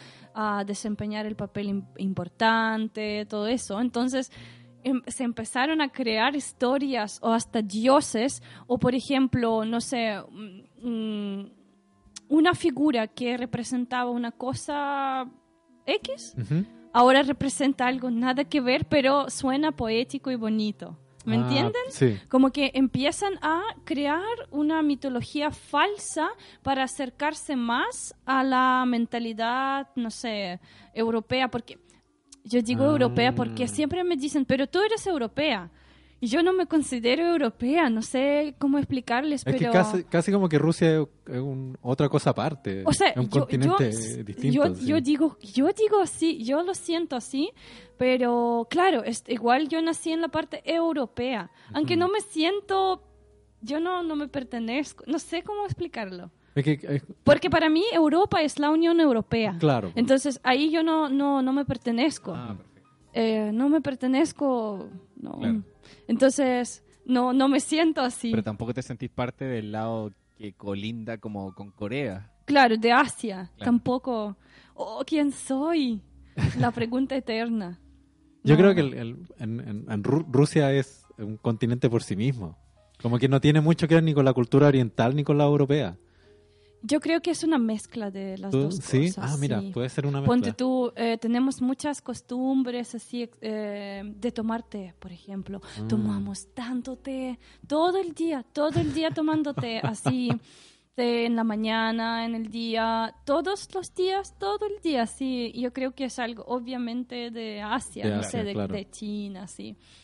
Eh, ah, de hecho que un amigo ahora está, eh, un amigo de España eh, está ahora en Irkutsk, en una ciudad en Siberia. Está aprendiendo ruso ahí, como que ganó una beca o no sé cómo le resultó eso, pero está ahí. Y lo que él dice, o sea, le sorprende mucho lo distinto que es, las calles, todo. No vamos a profundizarnos en eso, pero lo que dice él es que dice, estoy rodeado de distintas culturas. Hay chinos, no sé, hay gente de Kazajistán, Uzbekistán, no sé, hay, hay rusos, hay de todo, De así. todo. Una mezcla de nacionalidades, de culturas distintas. Entonces, no sé. Es una buena pregunta. ¿Quién soy? No, pero... Los chilenos hacen mucho esa pregunta también. Sí. Sí. Aquí también hay, un- hay una, un charquicán, como decimos nosotros, una mezcla de, mucha, de muchas cosas. Y mira, y también puede corresponder a la geografía, porque en, en su Ah. caso, eh, por extensión. Claro, En nuestro caso es por casi por aislamiento. Aislamiento. Sí. Porque, somos casi una isla. Estamos porque- en la cordillera, la costa, Mm. entonces, el, la- el, el- el estrecho Magallanes por el otro lado. el chileno siempre se está preguntando para Navidad, eh, ¿Qué se regalan los chilenos para Navidad? Para el 18? ¿Qué comen los chilenos para el 18? Claro. ¿Qué, qué hacen los chilenos para fiestas? De hecho, patrias? la mayoría de las Siempre nos estamos auto preguntando. claro, la mayoría de las, No sabemos de las comidas típicas, entre comillas, Son no son típicas porque vienen de otros lados de Latinoamérica. Y la, uni- y la única, el único plato que realmente se, se creó aquí en Chile es el charquicán. ¿Y pastel de choclo? No, el pastel de choclo no es No, originario. es como peruano. Oh. Sí. Los peruanos tienen una gastronomía que está casi al nivel de la francesa. No, Claro. sí, la mejor del mundo, eso sí. Sí. Muy rico. No, los chilenos somos un charquicán. Un- Somos un charquicán Mm. por eso mismo. ¿Y Somos una mezcolanza de, de cosas. Y es porque siempre queremos parecernos a Estados Unidos. Claro. Ah, o, o- o al... Bueno, a Estados Unidos sobre todo. Sí. sí. Entonces- Lamentablemente, ¿por Entonces qué? no, no somos capaces de darnos cuenta lo ridículo que nos vemos Sí, copiándole po. a Estados Unidos. Porque Claro. es como cuando... Por eso los otros países de Latinoamérica nos tienen malas. Sí, po. somos como somos como Kiko en la vecindad. sí. Es que, claro, no, no, no, no hay que hacerlo, hay que buscar tu propia identidad, Identidad, y pues, respetar tus propias costumbres y no olvidarte de, de eso, ¿cierto? O sea, opino yo. Estoy totalmente de acuerdo. Por ejemplo, Hay- Hay algo eh, eh, que no sé si, creo que nunca lo he contado en el podcast y que eh, me da, es, es muy curioso porque, y da a entender cómo, cómo, cómo es la mirada afuera que se tiene de Chile. Eh, hay un cómic que se llama eh, Red Son, que es de Superman. Y lo que la historia que cuenta este cómic es el caso hipotético de, de qué pasaría si Superman o la nave en que venía Superman en vez de caer en Estados Unidos cae en Rusia, Ah, ¿en serio? Sí. pero en la Unión República Socialista Soviética. Claro. Y, y claro, pues la historia es totalmente distinta en donde, donde Superman es un aliado de Stalin, en donde y en donde la ayuda a Stalin a, a como a esparcir el comunismo por todo el mundo. y es rojo con amarillo su traje. Claro, po. y es todo muy mi- militarizado, etcétera, etcétera. Y eh, hay una parte en donde hay como un, un noticiero, ahí el periodista dice, eh, y el comunismo se ha expandido y todos los países han adherido al comunismo, excepto Chile y Estados Unidos. Ahí está. Ahí está. Eran los únicos dos países capitalistas que existían en el mundo. Mm. Mira, ¿viste? Mira, esa, esa es una visión, yo creo también. Ese cómic no lo hizo un ruso. No, pues lo hizo un norteamericano, de hecho. O sea, ya hay un estereotipo, Mm. ¿viste? ¿Cachai? Pero entonces, eh, ¿está al tanto un norteamericano de que Chile... en- Chile es el Sí, patio trasero claro, de Estados Unidos, claro. básicamente. Sí, mira, puede ser. Y, sí. él- y eran los únicos dos países que eran, eran capitalistas. Todos los demás están adheridos al comunismo. No, no se equivocan. Mira. No están tan alejados de la verdad. Alguien diría ahora, qué bueno que no pasó, no sé. O sea, en Chile Claro. me refiero. Sí, Pero bueno.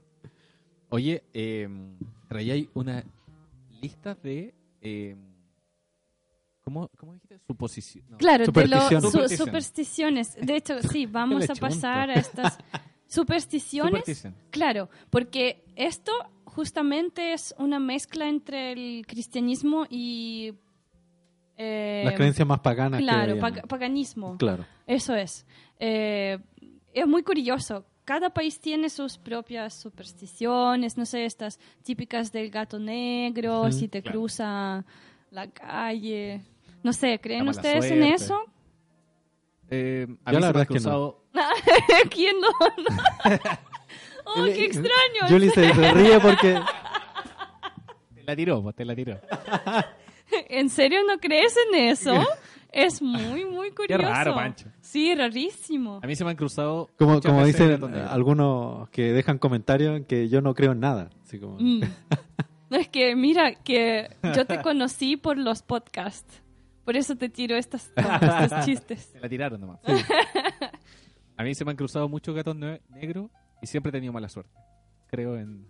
No, del otro lado. no, te, no te compré nada de lo que me No, estás diciendo. pero. No, como un, como un animalito va a dar mala suerte. Sí, po. O sea, ese es un clásico que se repite.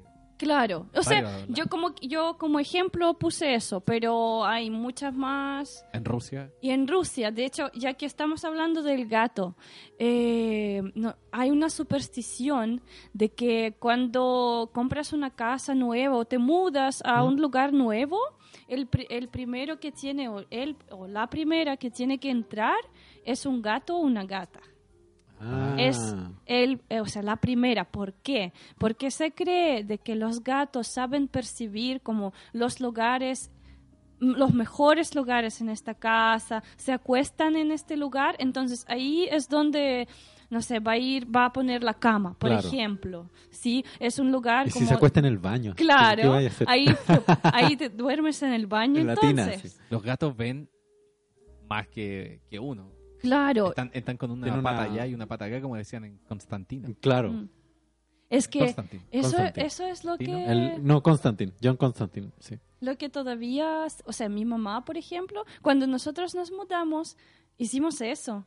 ¿En serio? Sí, y Tiraron al gato primero. claro, sí, dej- le dejamos eh, pasar al gato primero. Mira. Sí, eh, no sé, de hecho que no sé si mi mamá sabe qué significa o simplemente Lo hizo por- como que Lo hace por repetición. lo hace por por su no sé dentro de su conciencia o Ajá. subconscientemente Subconsciente, sí.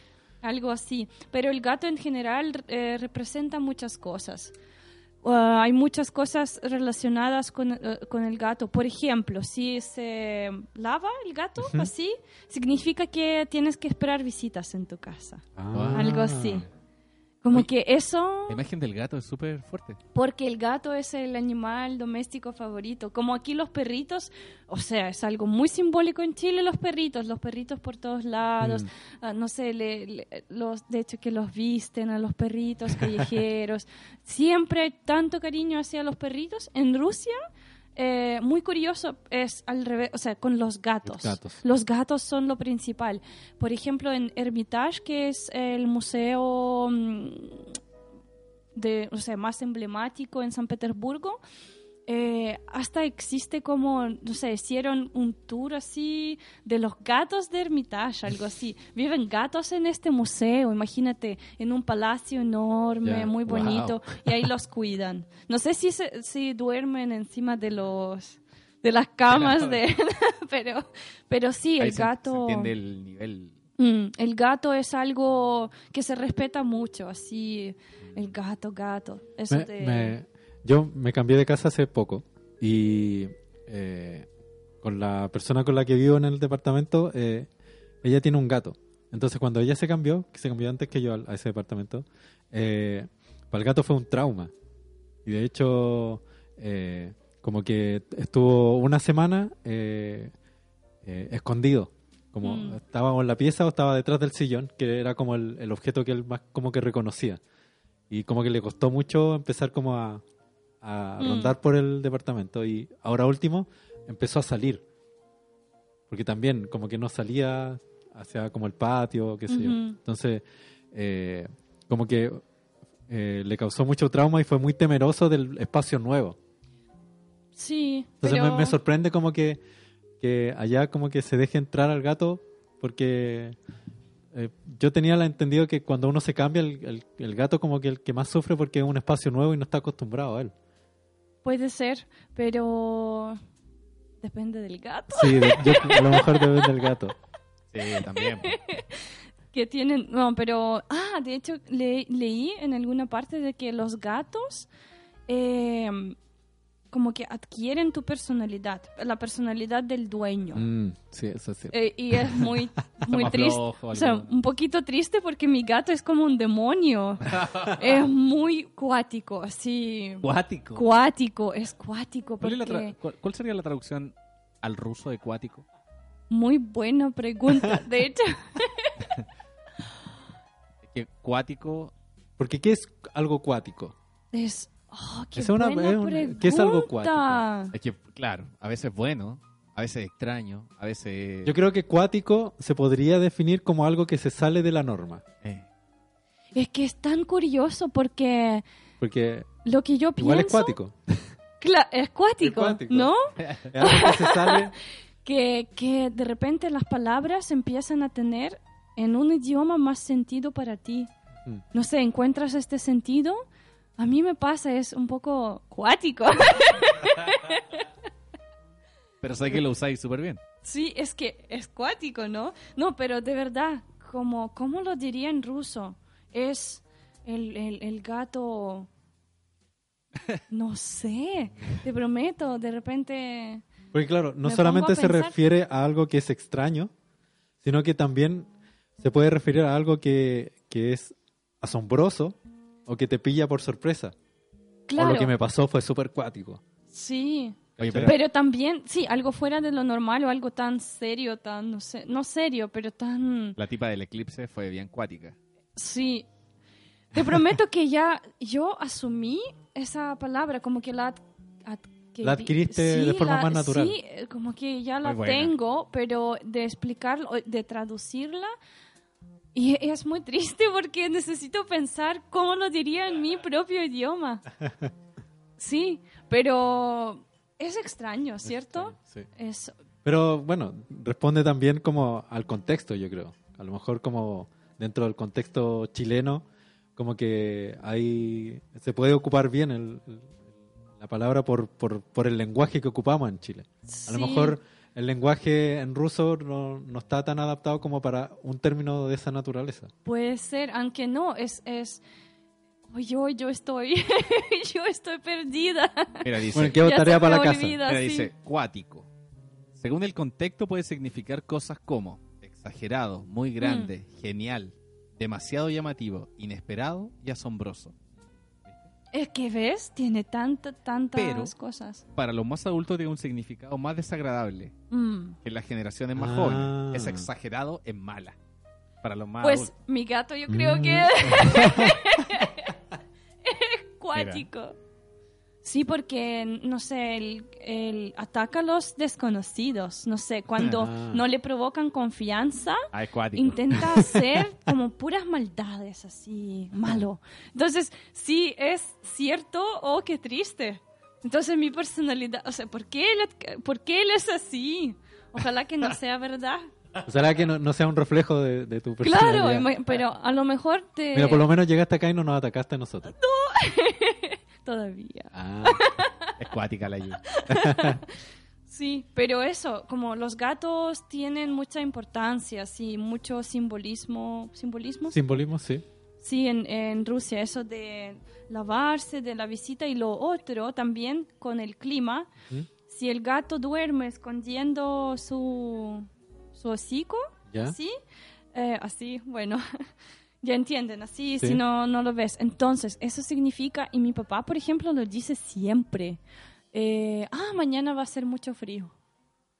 No sé, como que también...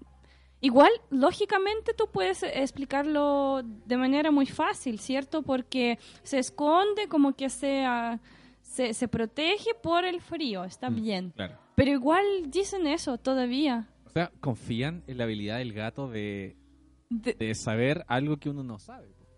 sí, Pero también. los gatos son bien misteriosos. A veces cuando están mirando un punto fijo, Sí. es como... ya, ¿Qué están viendo? ¿qué estáis mirando? Así.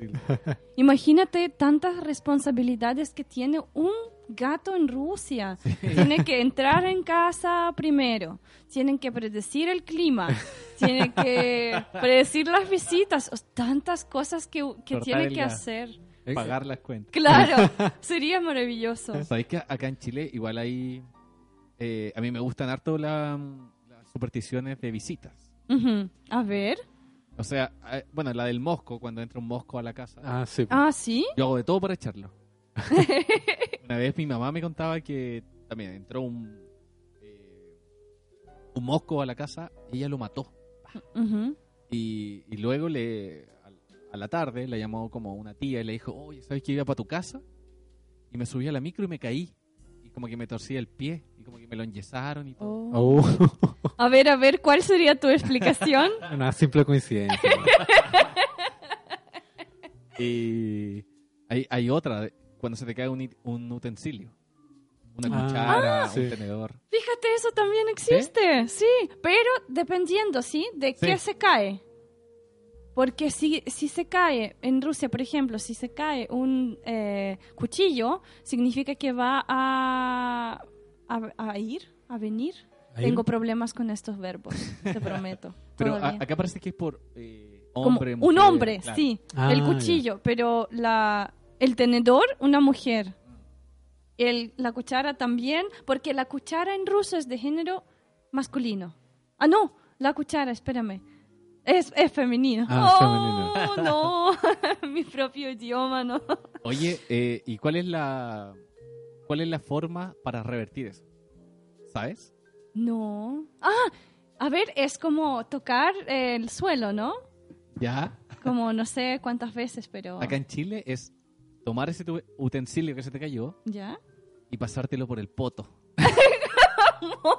¿En serio? Yo jamás había escuchado eso. Pero No, lo estás inventando no ahora. de, for- no de forma tan explícita, sino un, un gesto. Ah, Así como, como limpiar. Como cuando los argentinos se tocan, como se mete la mano al bolsillo y uno sabe que, que simbolizando que se están tocando un testículo cuando nombran a un político que les cae mal. pues, como- Perfecto. Pero no, no se lo tocan, sino que la mano al bolsillo. ¿cachai? ¿En serio tienen este gesto?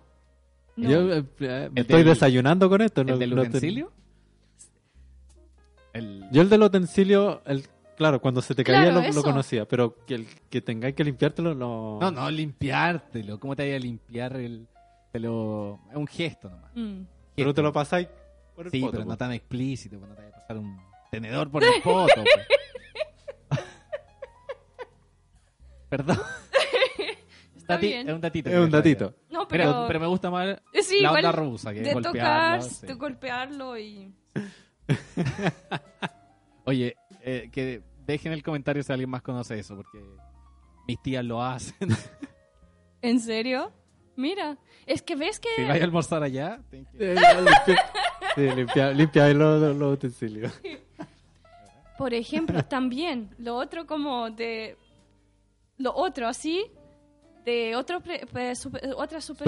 Superstición. Claro, y eso, eso es lo que aquí estoy segura de que no existe porque, porque siempre lo escucho, silbar.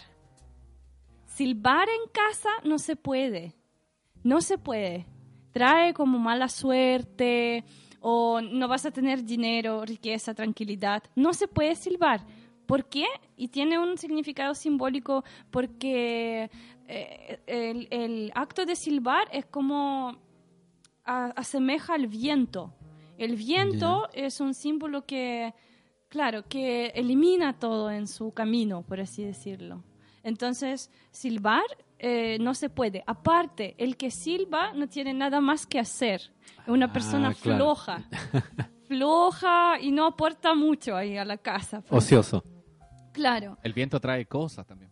Trae cosas malas. Puede ser. Sí. Puede ser un simbolismo también. Sí, porque el viento, claro, eh, pasa por tu casa y te saca todo lo bueno. Y ya no tienes O- nada. y te trae lo malo. Es como la tormenta. Claro, Avecina. también. Entonces el hecho de silbar, mi mamá, cuando yo era pequeña, bueno, y yo de hecho que nunca aprendí a silbar, Lo mismo. Claro. sí, porque me decía, si yo lo intentaba, no, no hagas eso, eh, no sé, no vamos a tener dinero, o, o no sé, trae mala suerte.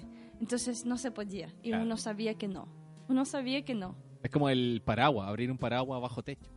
Eso también he Ah, escuchado. Sí.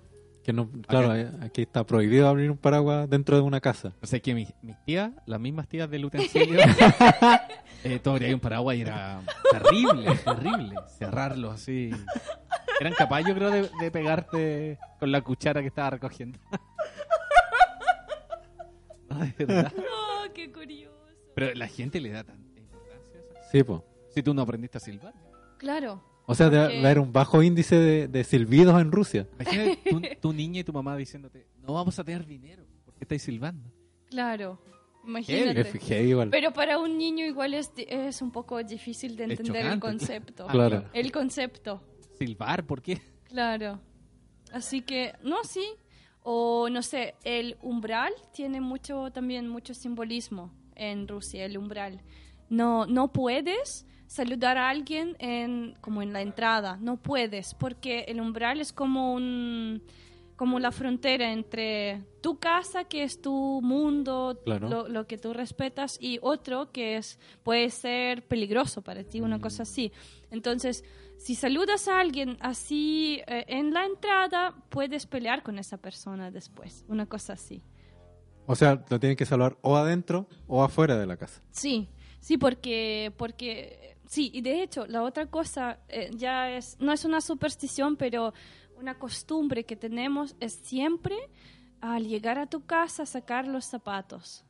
Porque Ah. es un espacio sagrado que tú respetas y tú demuestras el respeto al sacar tus zapatos y dejarlos ahí en como no en el umbral, pero al lado de la puerta o Gabriel tiene esa costumbre en su Sí. eh, departamento. eh, es- y en de Rusia eso. se hace. Sí, siempre, en todas las casas. Eso igual es súper oriental también. No es algo como eh, extraño, todos lo hacen. Los japoneses tienen un nombre Mm. a ese espacio de... Sí.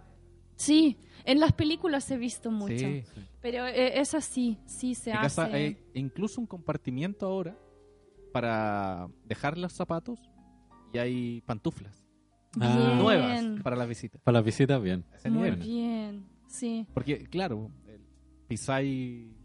eh, eh, No, en mi departamento no hay ningún respeto. Entrar con zapatos, da Es- lo o sea mismo. Que a mí, a mí me pasa ir a otro lado, a otra casa y entrar con zapatos. Me, ya me hace un... Mm, Wow. te me- descoloca. Me molesta un poco. Sí, a Siento mí- que estoy ensuciando mucho. Sí, ¡Oh! pisar la alfombra. Oh, no. En mi casa A mí tampoco me se ha- pisa la alfombra. Sí, no, pero pisar la alfombra con zapatos para mí es algo.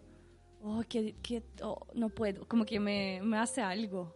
Eh, Me- es me- raro. difícil. Bueno, lo- los árabes que si te golpean con, con el zapato es como que te están ofendiendo de la peor forma, porque el Mm. zapato el pisa la. Ah, ¿Has visto claro. cuando, cuando están botando una escultura de un, Sí. no sé, o le están pegando a un tipo, a un corrupto? Todos le están pegando con las chalas. Es por eso. Ah. po. Mira. Mira, no, no pensaba que tenía como una, una significancia más allá de, de agarrar lo primero que tenía en la mano y... No, porque y ni siquiera le pegan fuerte, po.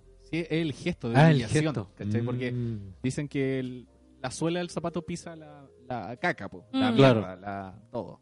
Entonces, tú le estás entregando eso a la persona que más odias. Mira, Sí. Bueno, curioso.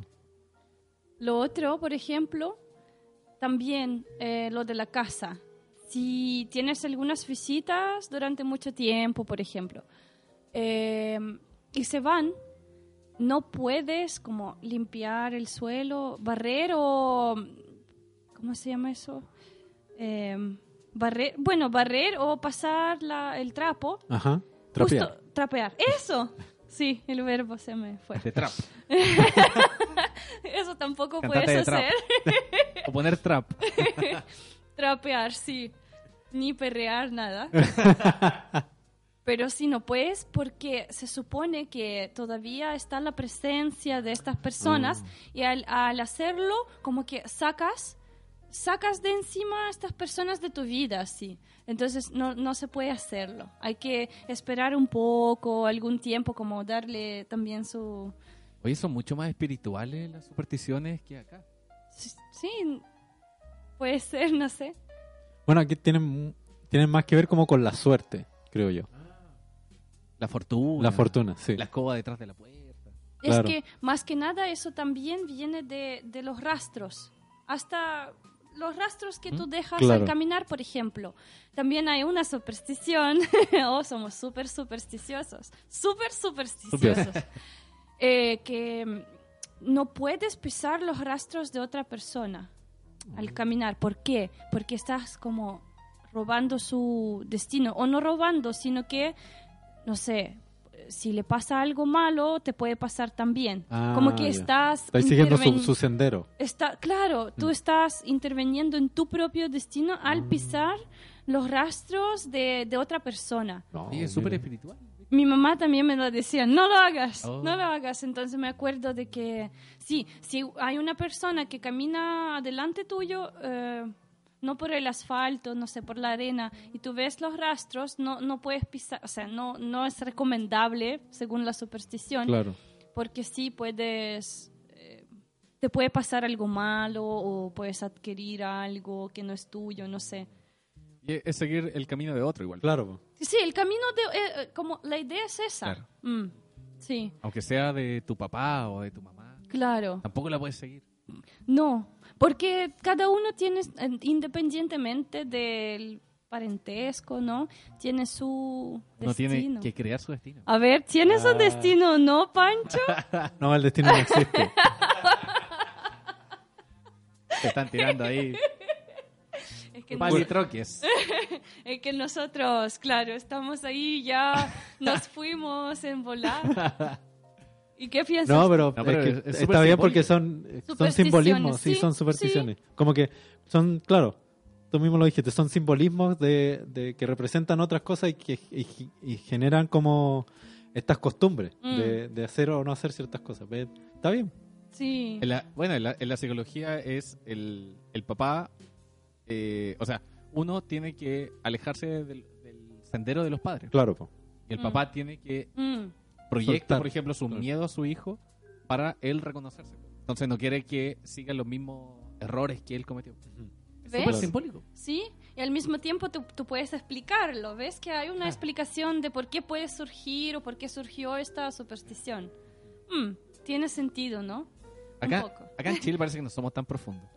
No. No, no, no creo que sea así, pero... Habrá que preguntarle a Pablo. Sí, Quizá ¿ah? él puede tener algo. Pero, pero, por ejemplo, lo- por lo que hemos hablado con Pablo, en el, en el campo chileno, por, por lo general, tiene mucho que ver con, con, con la brujería, como evitar diablo, o con ¿no? el diablo, o, evi- o evitar que, que, que el diablo entre a tu casa, o, o- hay- en, en el campo hay unas hay unos pequeños objetos que se llaman los contras.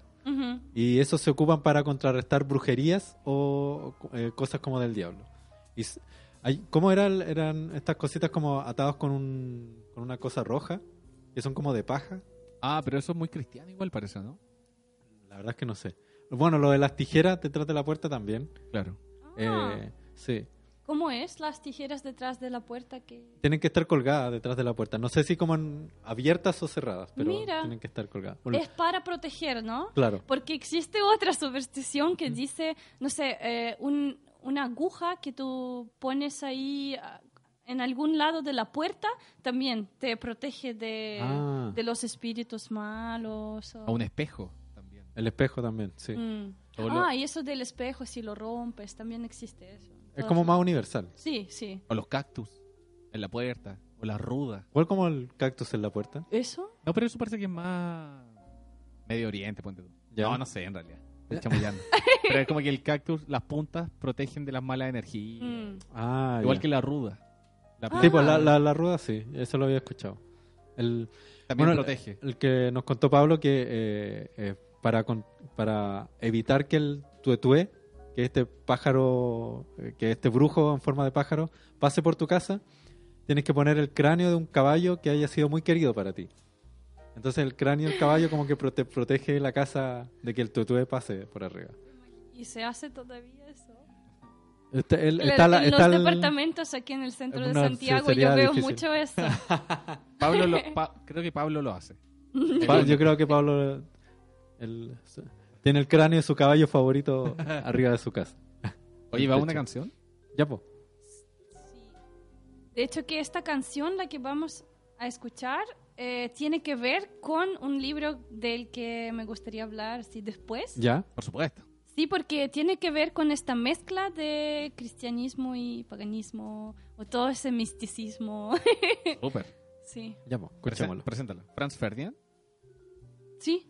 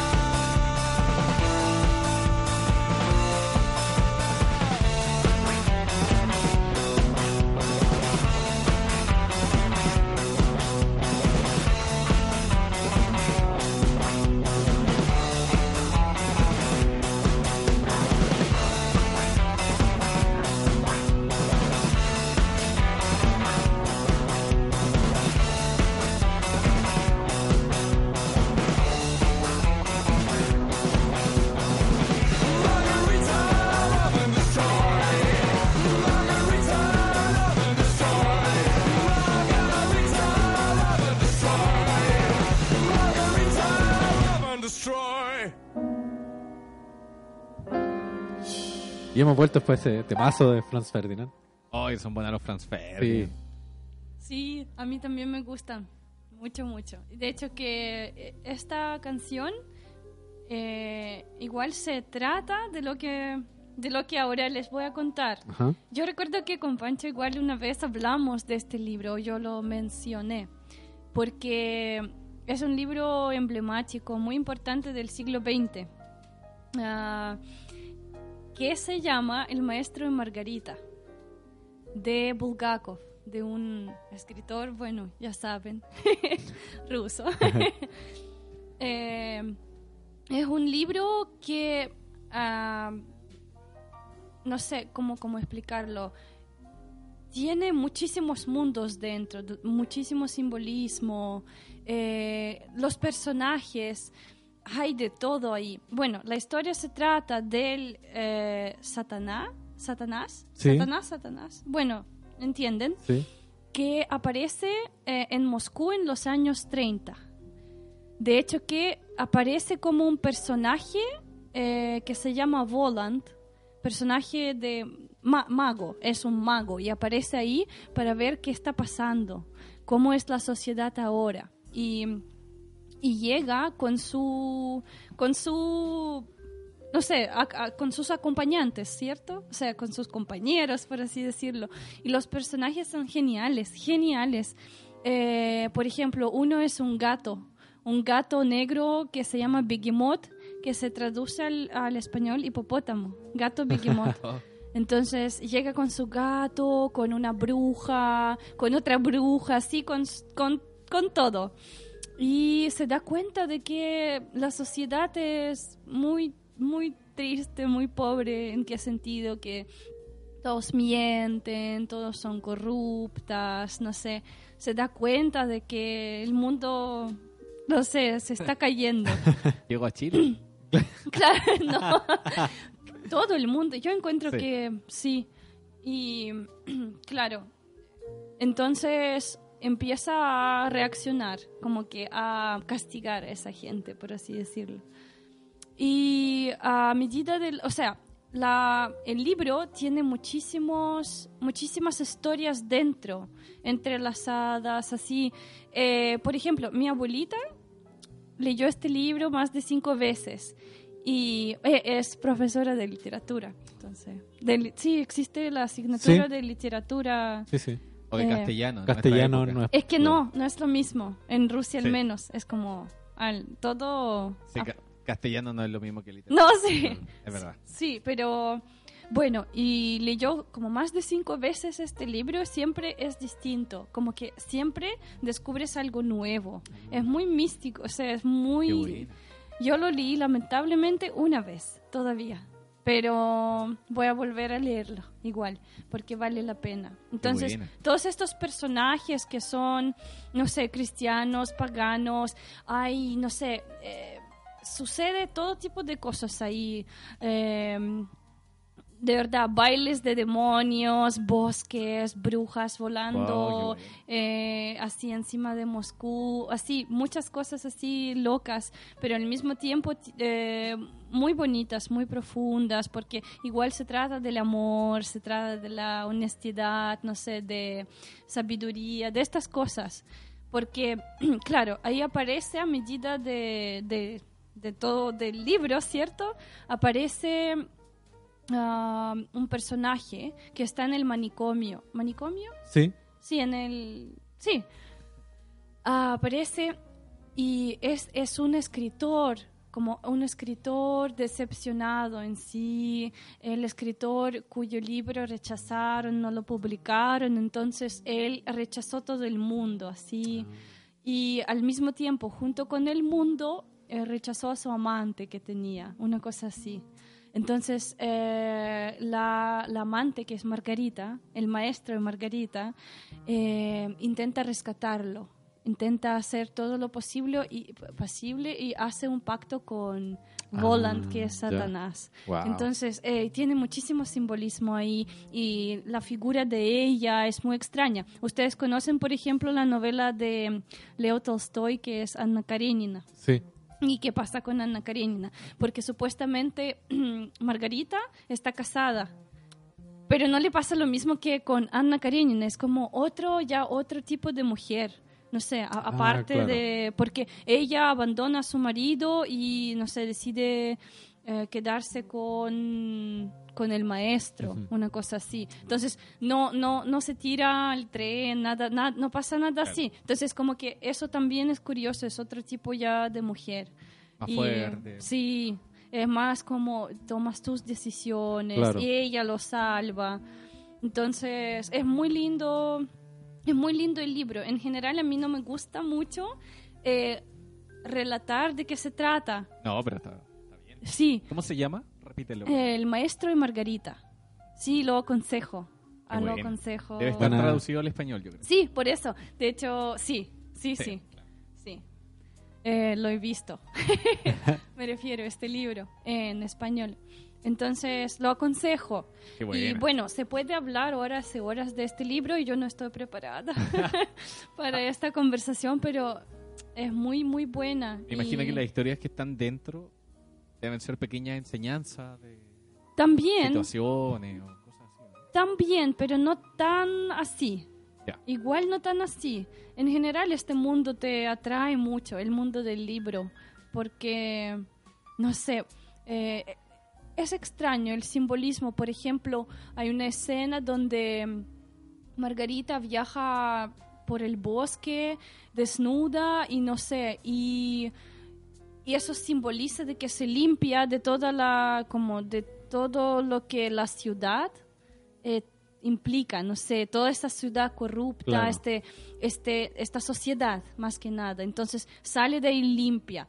Aunque imagínate que igual pacta con diablo, o sea, Esa imagen pero al mismo recurrente. tiempo el Sí. diablo ahí es más simpático que la sociedad.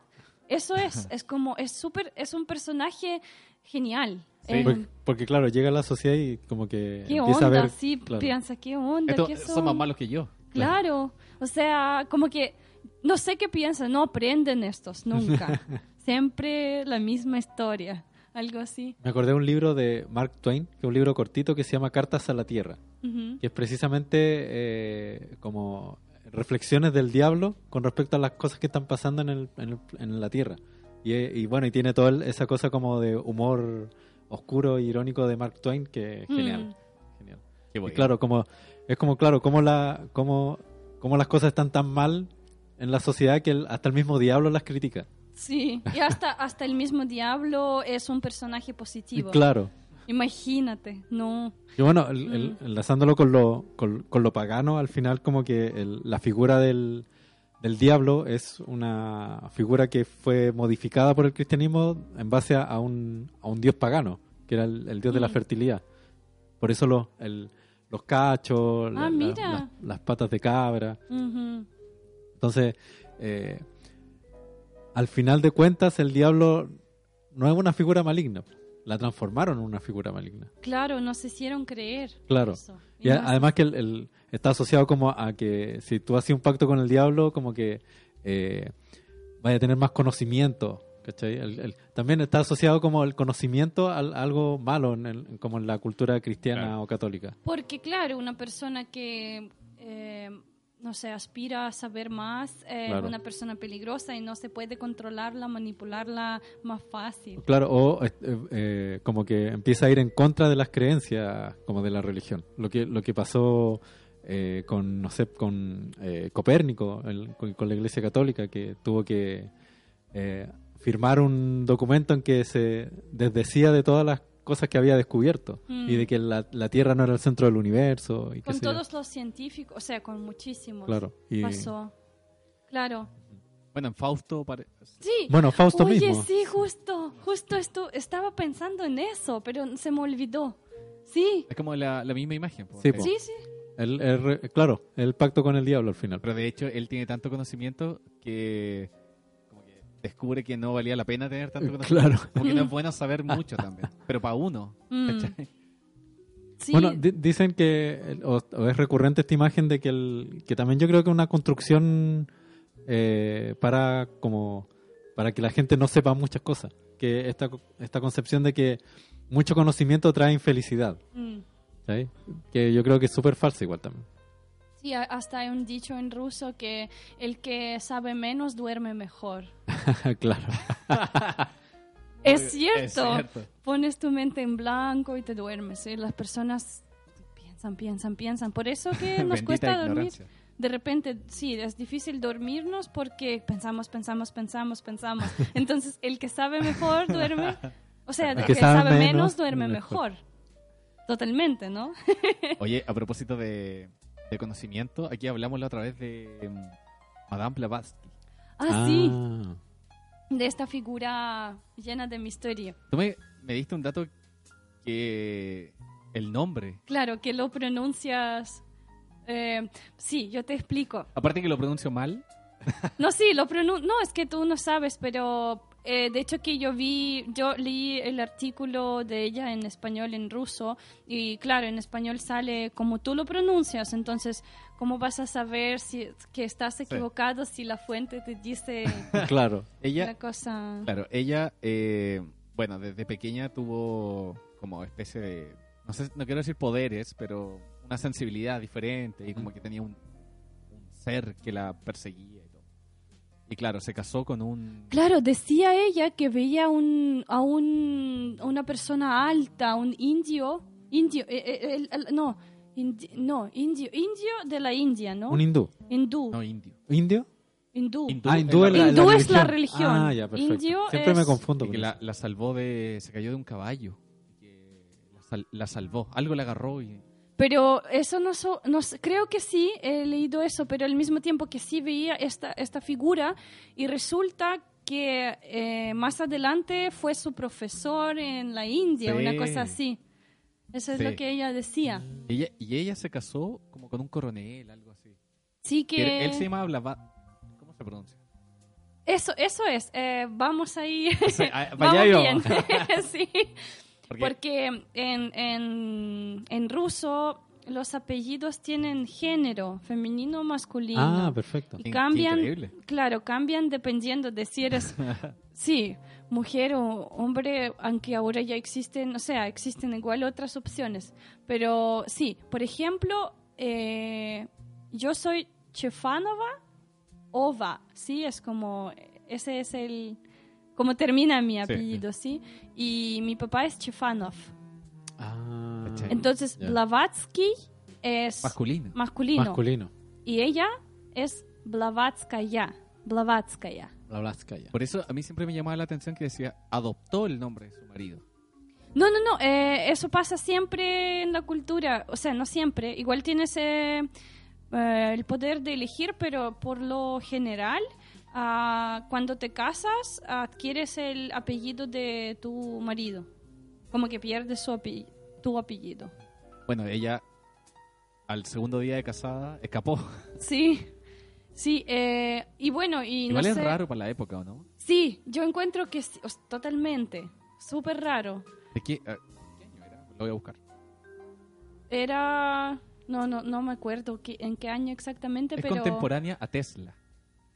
Me acuerdo. Ah, ya. Mira. Igual, ¿cómo Nació la, en 1831. ¿cómo la encontraste? No, en Wikipedia.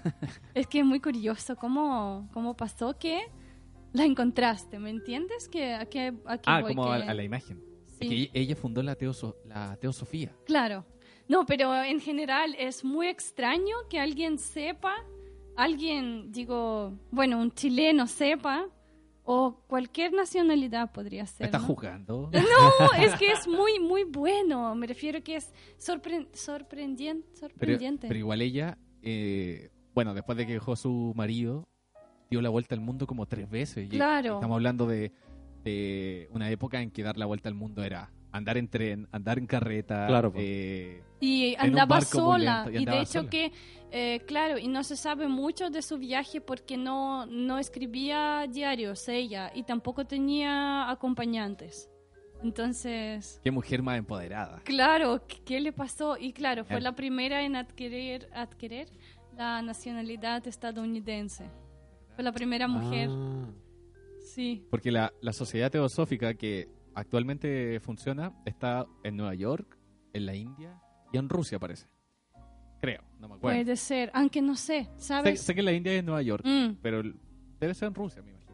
pero, y eso es, sus, eh, la gente que la rodeaba, eh, es que hay distintas opiniones acerca de esta figura, porque, no sé, he, escucha- he escuchado, no, he leído, que de repente dicen que es, engaña de manera maravillosa, como que es una maga, maga, Sí, eh, así de Genial. engañar, genial, claro, tiene un nivel así, porque hay, hay unos que dicen eso, que todo lo que ella decía no era verdad, pero no sabemos exactamente. Es que, claro, pues, ella, después de su, de su viaje a la India, se fue a Francia. A Francia del otro lado, no a Rusia. Ujú. Eh, y ahí dice que conoció un personaje, que este personaje que decís tú, que, que un indio... que ella hablaba de este personaje como si fuera una persona, pero nadie nunca lo vio. Mm, Y él le, le dictaba eh, enseñanzas. Entonces ella escribió La Doctrina Secreta, que es un libro de, de 12 volúmenes, después Mm. salió en 3 volúmenes. Y, y el libro tiene eh, 5.000 referencias de libros que existieron durante toda la historia de la humanidad. Entonces, hacen el cálculo y es imposible que una persona, con la cantidad de años que vive, se haya podido leer todos esos libros. Pero uno lee la doctrina secreta y está al pie de la letra, la referencia, la página, eh, es perfecto. Entonces, ella decía, a mí me lo dictan mm, este ente, o no sé si ente, pero entonces, la teosofía es. eh, ella recorrió el mundo y se dio cuenta que todas las religiones hablan de una verdad. Mm, Que es lo que hablábamos al principio, que como que todos tienen una misma raíz, claro. Entonces, esa verdad, eh, las religiones profesa, profetan, profesan Profesan. una, una pequeña parte de esa verdad. Ajá. Y al momento de darle una figura eh, física a- al dios, por ejemplo, en una bata, hombre, con barba, eh, a otros le dan otra imagen y ahí empiezan a chocar. Pero todos, todos son parte de una pequeña verdad que es una verdad gigante. Entonces la teosofía eh, trata de unificar todo esto, ciencia, filosofía, espiritualidad, todo en una cosa. Entonces es, es genial igual, porque uno tiende a pensar que la ciencia, la espiritualidad o la filosofía chocan en diferentes cosas, pero ella dice, no, la ciencia abarca un conocimiento eh, grande, pero no completo. Que eso completo lo empieza a llenar la filosofía, como un la puzzle, espiritualidad, como puzzle. como un puzzle, claro. Todo es un puzzle, Sí, po. claro. Entonces, e- es súper lógico igual. Y es súper eh, bacán verlo de esa forma, porque avanzan todos para el mismo lado. Claro. ¿Cachai? Como... Sí. No, sí, en general tratan de lo mismo, algo así.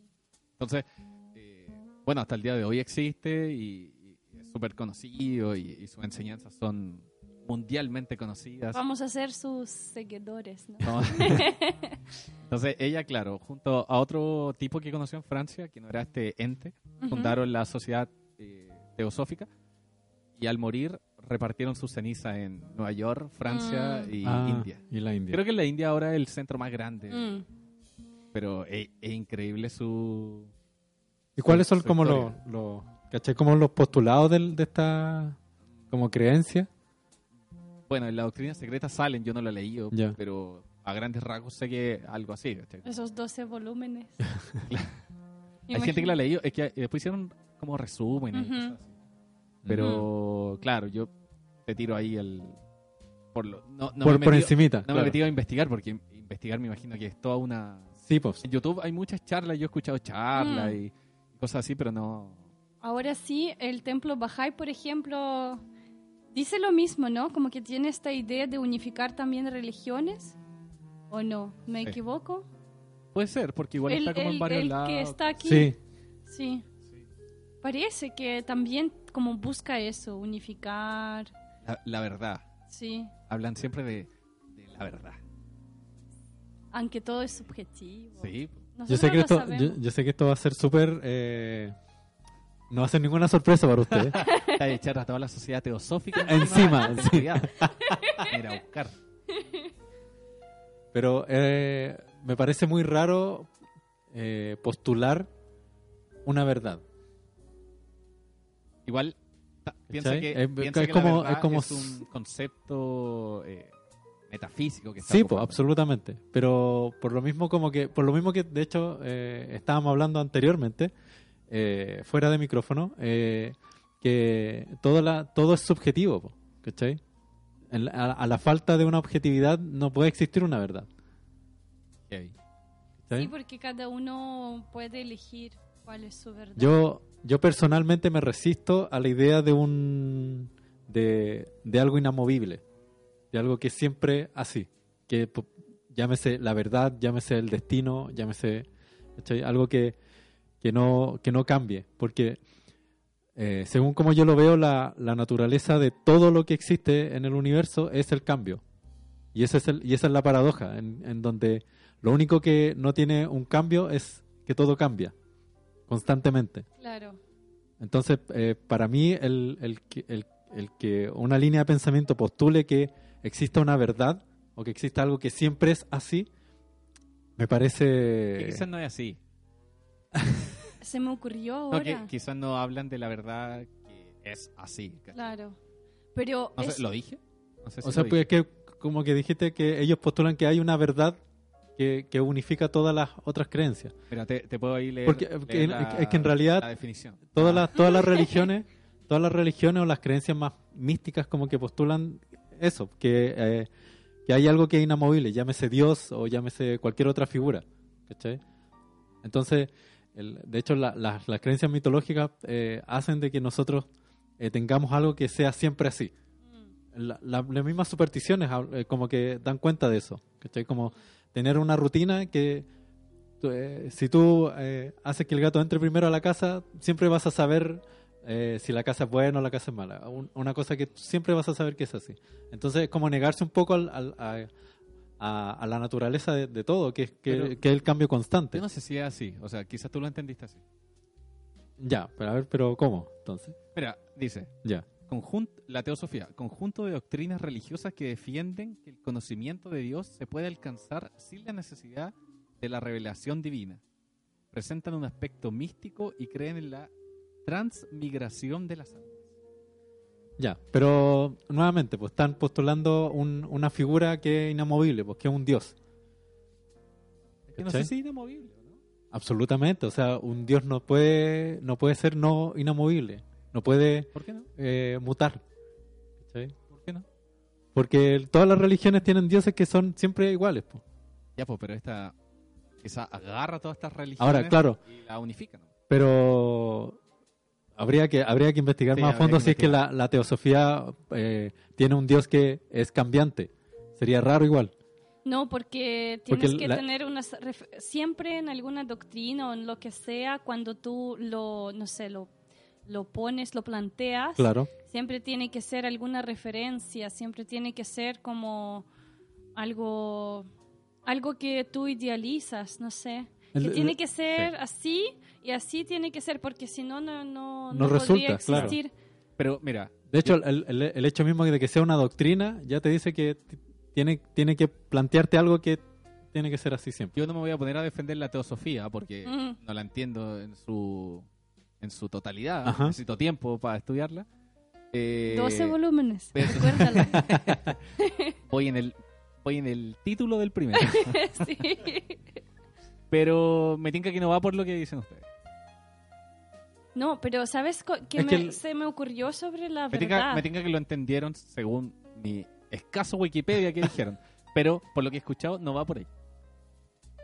Ya, pero es que aún así, in- invito No, al, pero al- al lo que la dices es la unificación, ¿cierto? Es que en general todo puede tener distintas interpretaciones, Claro. pero se trata de lo mismo al fin y al cabo. Entonces, como que la idea es esa, ¿no? El puzzle. Como que todo es su- su- subjetivo, Sí, pero al mismo tiempo no, es objetivo, ¿sabes? Algo así. Claro. Y también lo de las verdades, eh, que se me ocurrió eso justo en el momento, quería compartirlo. Eh, claro, no existe la verdad en el mundo subjetivo, o sea, cada uno tiene su propia verdad, pero yo creo que sí existe una verdad. ¿Sabes dónde? En el diálogo o en la conversación. Cuando tú lo planteas, tú no puedes, o sea, nadie te, no puedes, eh, ¿cómo te digo? Tienes que escuchar a la persona y la persona a ti. Y ahí nace, como dentro de, de este, de este diálogo, esta conversación, eh, nace la verdad, como que la verdad que une a, a- o no, nace o no, claro, depende, pero yo creo que ahí sí tiene, tiene sentido hablar de la verdad, porque es una buena referencia el diálogo, Es súper bonito lo que acabas de decir. ¿sabes? Bonito, porque sí. por así sola la verdad no, no sirve, sino que todo esto nace a la hora de interactuar. Claro. Entonces, como que ahí nace. Y por eso yo creo que sí, eh, de repente eh, la humanidad, no sé, quedó en que esto va a ser así, esto va a ser ob- objetivo, por así decirlo. Claro. Porque eh, llegaron a este acuerdo a la hora de conversar las verdades distintas. Wow. Como un ejemplo, no sé. Me Entonces, quedé para adentro con eso. eso, eso, eso es lo que se me ocurrió ahora cuando estábamos hablando de la verdad. Oh, Mm. me parece una tremenda reflexión. Yo me quedo con eso. Sí. Absolutamente. Sí. Eso es la verdad. Chao a la teosofía. Yo me quedo con eso. No, pero súper interesante igual Sí. poderlo, eh, Mm. porque, bueno, no, no voy a seguir defendiendo la cuestión porque no, no sé si defender es la palabra, pero No, pero está bien que esté ahí, claro. que, que, que exista, no, no molesta. Pero sí, no, me gustó mucho esa reflexión de que Sí, al final sí. como que el- la verdad existe en relación a la comunicación de todas las otras verdades. Claro. Claro. Eh, me parece una idea, de hecho me parece una idea súper bonita. De hecho, yo creo que esa es la pega que hizo Madame Blavatsky, que es recorrer el mundo nutriéndose de todo, Claro, po. de muchas... Porque sé que lo que Mm. yo pensaba hoy día, eh, o sea, recorrer el mundo en esa época es... Porque, no sé, si yo tomo el, el, el metro, una hora de viaje, Ujú. y le meto conversación a una persona que está al lado, me voy conversando una hora de viaje, estoy conociendo una, una realidad, un mundo, un universo gigante. Estoy conociendo solamente una parte. Entonces, imagínate ella, un viaje en barco, por ejemplo, y fue a un templo, y ahí se puso a investigar. Entonces, ¿cuántas conversaciones interesantes debe haber tenido para Mm. después llegar y decir como, ¿sabes que todas las religiones están hablando de lo mismo? Como que no deberían eh, pelear. ¿Cachai? Claro, como que ella conoció el mundo a través de este viaje, ¿no? Porque dicen eso, que es Sí. una de las fuentes de conocer, de conocer sabidurías, no sé, el viaje. Y es muy probable que esa sea el- el- esas sean las fuentes del- del- de estos libros.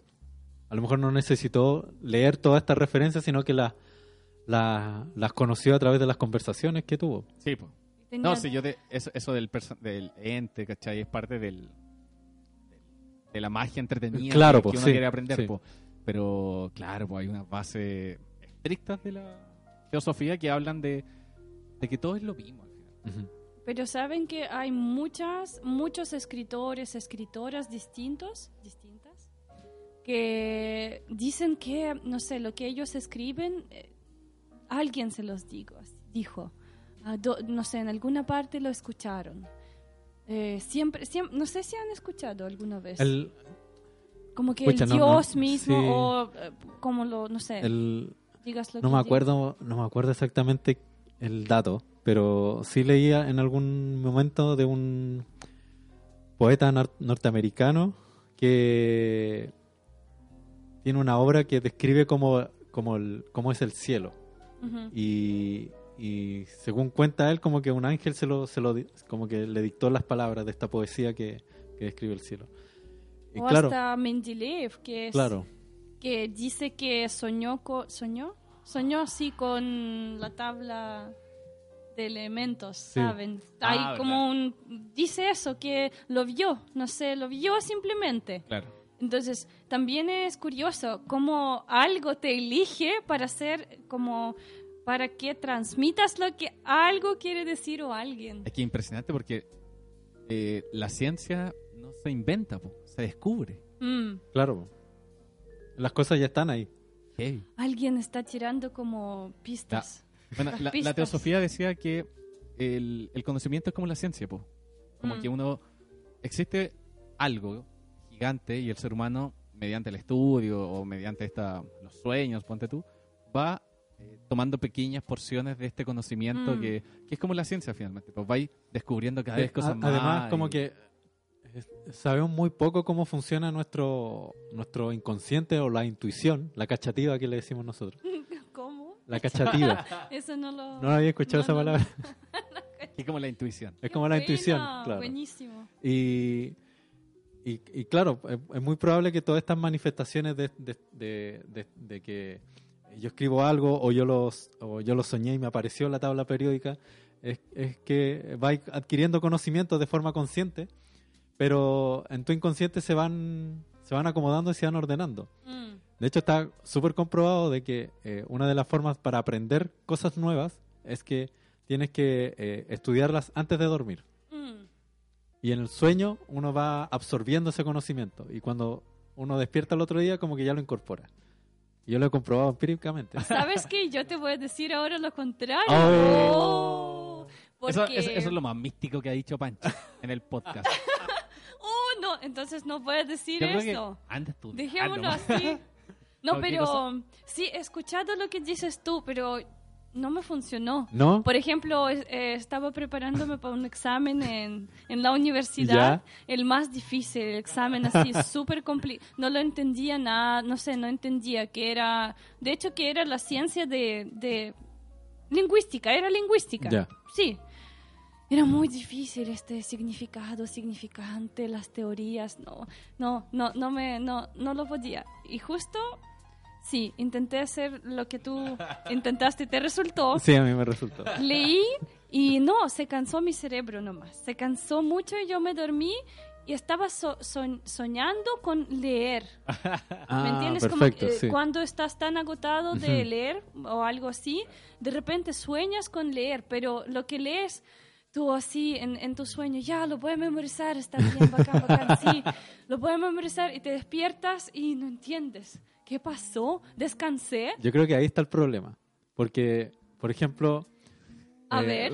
la- las veces que yo lo he hecho, eh, como que como que no lo hago inmediatamente antes de dormir, sino que como que un rato antes y después como que me olvido.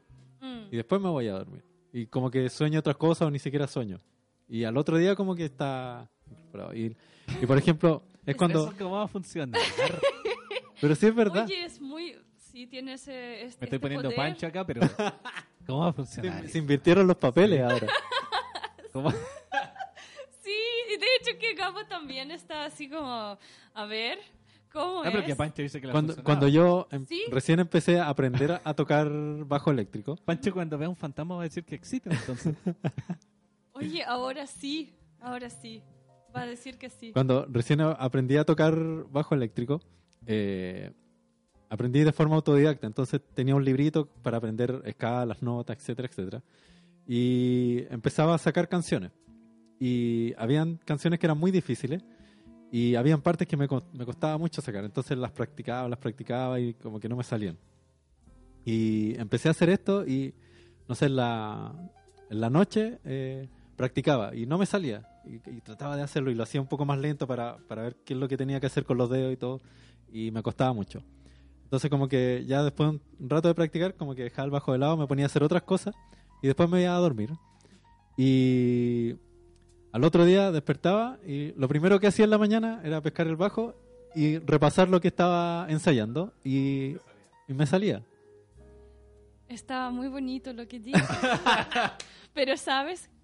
Es también una, como que lo que yo podría notar aquí es que practicabas.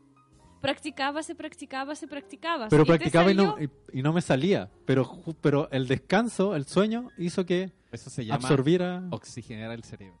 Puede ser también, sí, puede tener que ver con eso. Y, y, mm, esa fue mi primera experiencia con esto. Y después yo lo, lo empecé a incorporar como en el estudio. Y también me resultaba. Como que, no sé, pues tenía que eh, leer sobre historia del arte y tenía que, no sé, aprenderme la, eh, las distintas eh, partes de la historia del arte, el renacimiento, bla, bla, bla. Y ya lo leía, y, pero no lo, no, lo, no lo leía para memorizarlo, solo lo leía y lo leía como tratando de entenderlo. Y después como que eh, me preguntaban y como que sabían los datos. Igual la clave está, es que te digo, está la clave en, en, en el acercamiento, cómo lo haces. Lo ¿Ya? hacías no para aprender, sino que para entender. Claro. Ahí está la clave, porque Ah, cuando uno puede está, ser también. está, porque yo, bueno, en mis estos exámenes que hacía, eh, oh, tal vez, no, pero no sé si está relacionado, pero yo, claro, intentaba aprender porque no entendía. Mm. Cuando uno como que quiere adquirir, adquirir, adquirir, Adquirir, sí. adquirir el conocimiento, Mm. lo tiene que entender. Eso es la, es la clave. Comprensión lectora Mira, se llama eso, Pancho. Oh. Mira, a mí, a mí me pasó me- a un nivel más básico aún. Eh, juego Donkey Kong ¿Ya? en el Nintendo DS. Y voy en la última etapa. En la última etapa para darme vuelta todo el juego. Ya, Esto hace dos años. ya. Todavía no me lo puedo dar vuelta. Mm. Entonces, la última etapa es muy difícil. Entonces, ya, la empiezo a jugar y, y voy bien, voy bien, ¿cachai? Como que, uy, voy llegando al final, voy llegando al final. Perdí una vez. Oh, chuta, ya, vamos por la segunda. Bien, bien. Y cada vez que voy jugando, voy perdiendo más rápido. Mm. Y se me van acabando las vidas y, y le voy dando a mi, a mi inconsciente el- la capacidad de decir, bueno, eh, puedes perder. ¿Cachai? ¿Ya? Puedes perder, puedes perder. Me, me digo a mí mismo, ya, esto está difícil. Me empiezo a decir a mí, mismo, esto está difícil. Te vas dando por ya vencido. he perdido cinco vidas. Ah, Entonces, claro, lo dejo y después al tiempo lo vuelvo a retomar y... y pasa lo mismo. No, o sea, pasaba, o sea, pasaba las etapas. Ajá. Ahora no me ha pasado lo mismo. Porque es muy difícil la última. Eh, a mí me Pero pa- la- pasó la- las con... etapas anteriores, como que llegaba después de oxigenar el cerebro días, Ujú. lo jugaba o la pasé.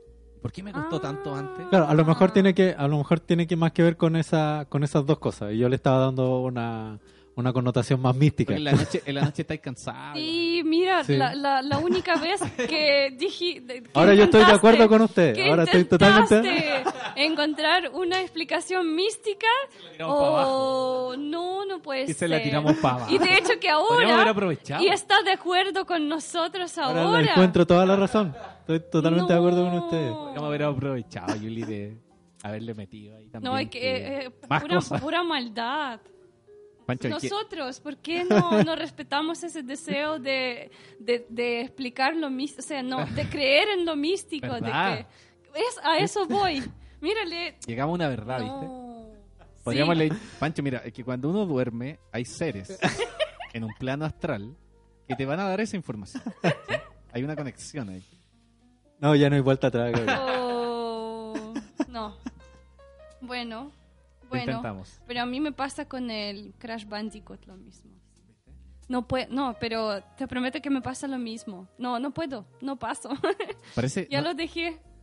No puedo pasar el nivel. A mí igual me pasa que no lo he jugado hace mucho tiempo. Y es como lo tengo una ahí. parte en que como que eh, cometí el mismo error una y otra vez. Y, no, y como que Sí. Es imposible pasar 2%, esa barrera. 2% para dármelo vuelta. Y, y no puedo. Y es, y es ¿Ves? como en una parte específica que Es siempre te morís. Sí. Sí, siempre pasa eso. A mí también me, me ha pasado. Eh, no sé si lo comenté acá, eh, pero hay un el documental de este tipo que escala free solo, que, esca- Ah, escala sí. la montaña.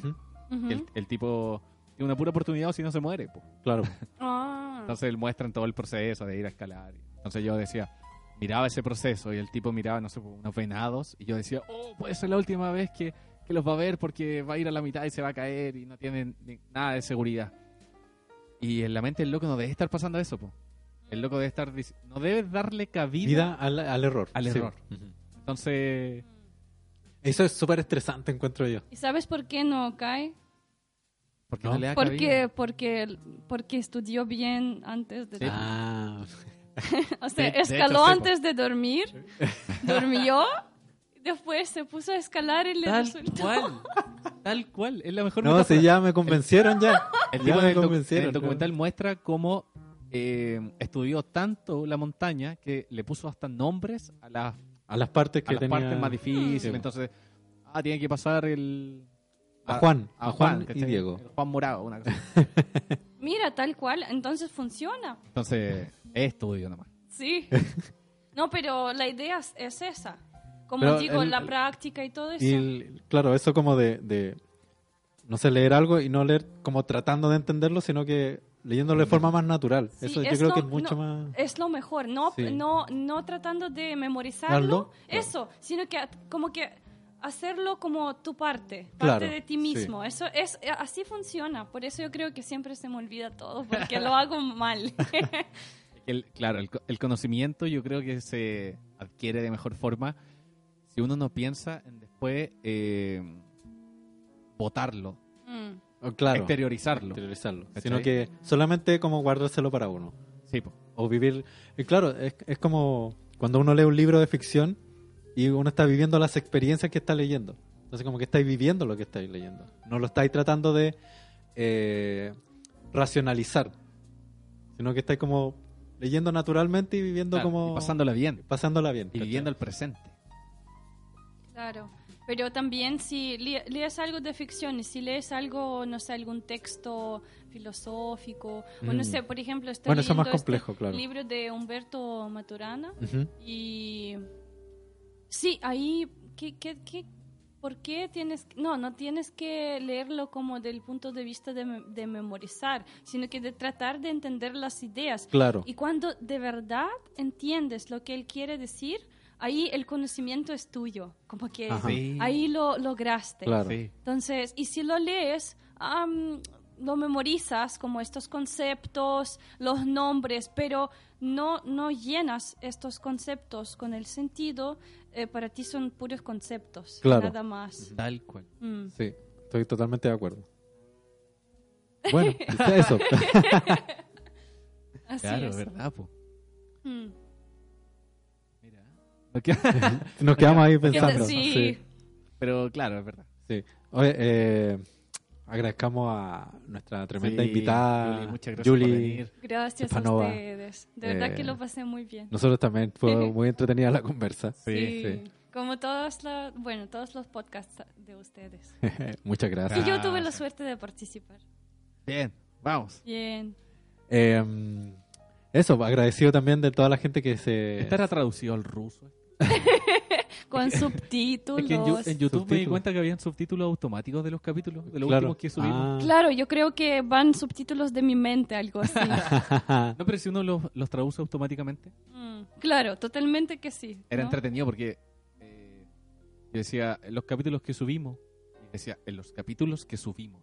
Ah. ¿Cachai? Estaba bien subtitulado. Bien subtitulado. No como, no como No. No, bueno, que se está hablando así. Vocabulario. Ahora sí, vocabulario de la penca. De hecho, ponía palabras bacanas en las que yo decía cuático, por ejemplo. Claro. Interesante. Interesante. Mm. Mm, ¿En serio? Era un Gabriel más intelectual. Sí. Era el Gabriel que, Que debería haber estado... que debería estar en este planeta.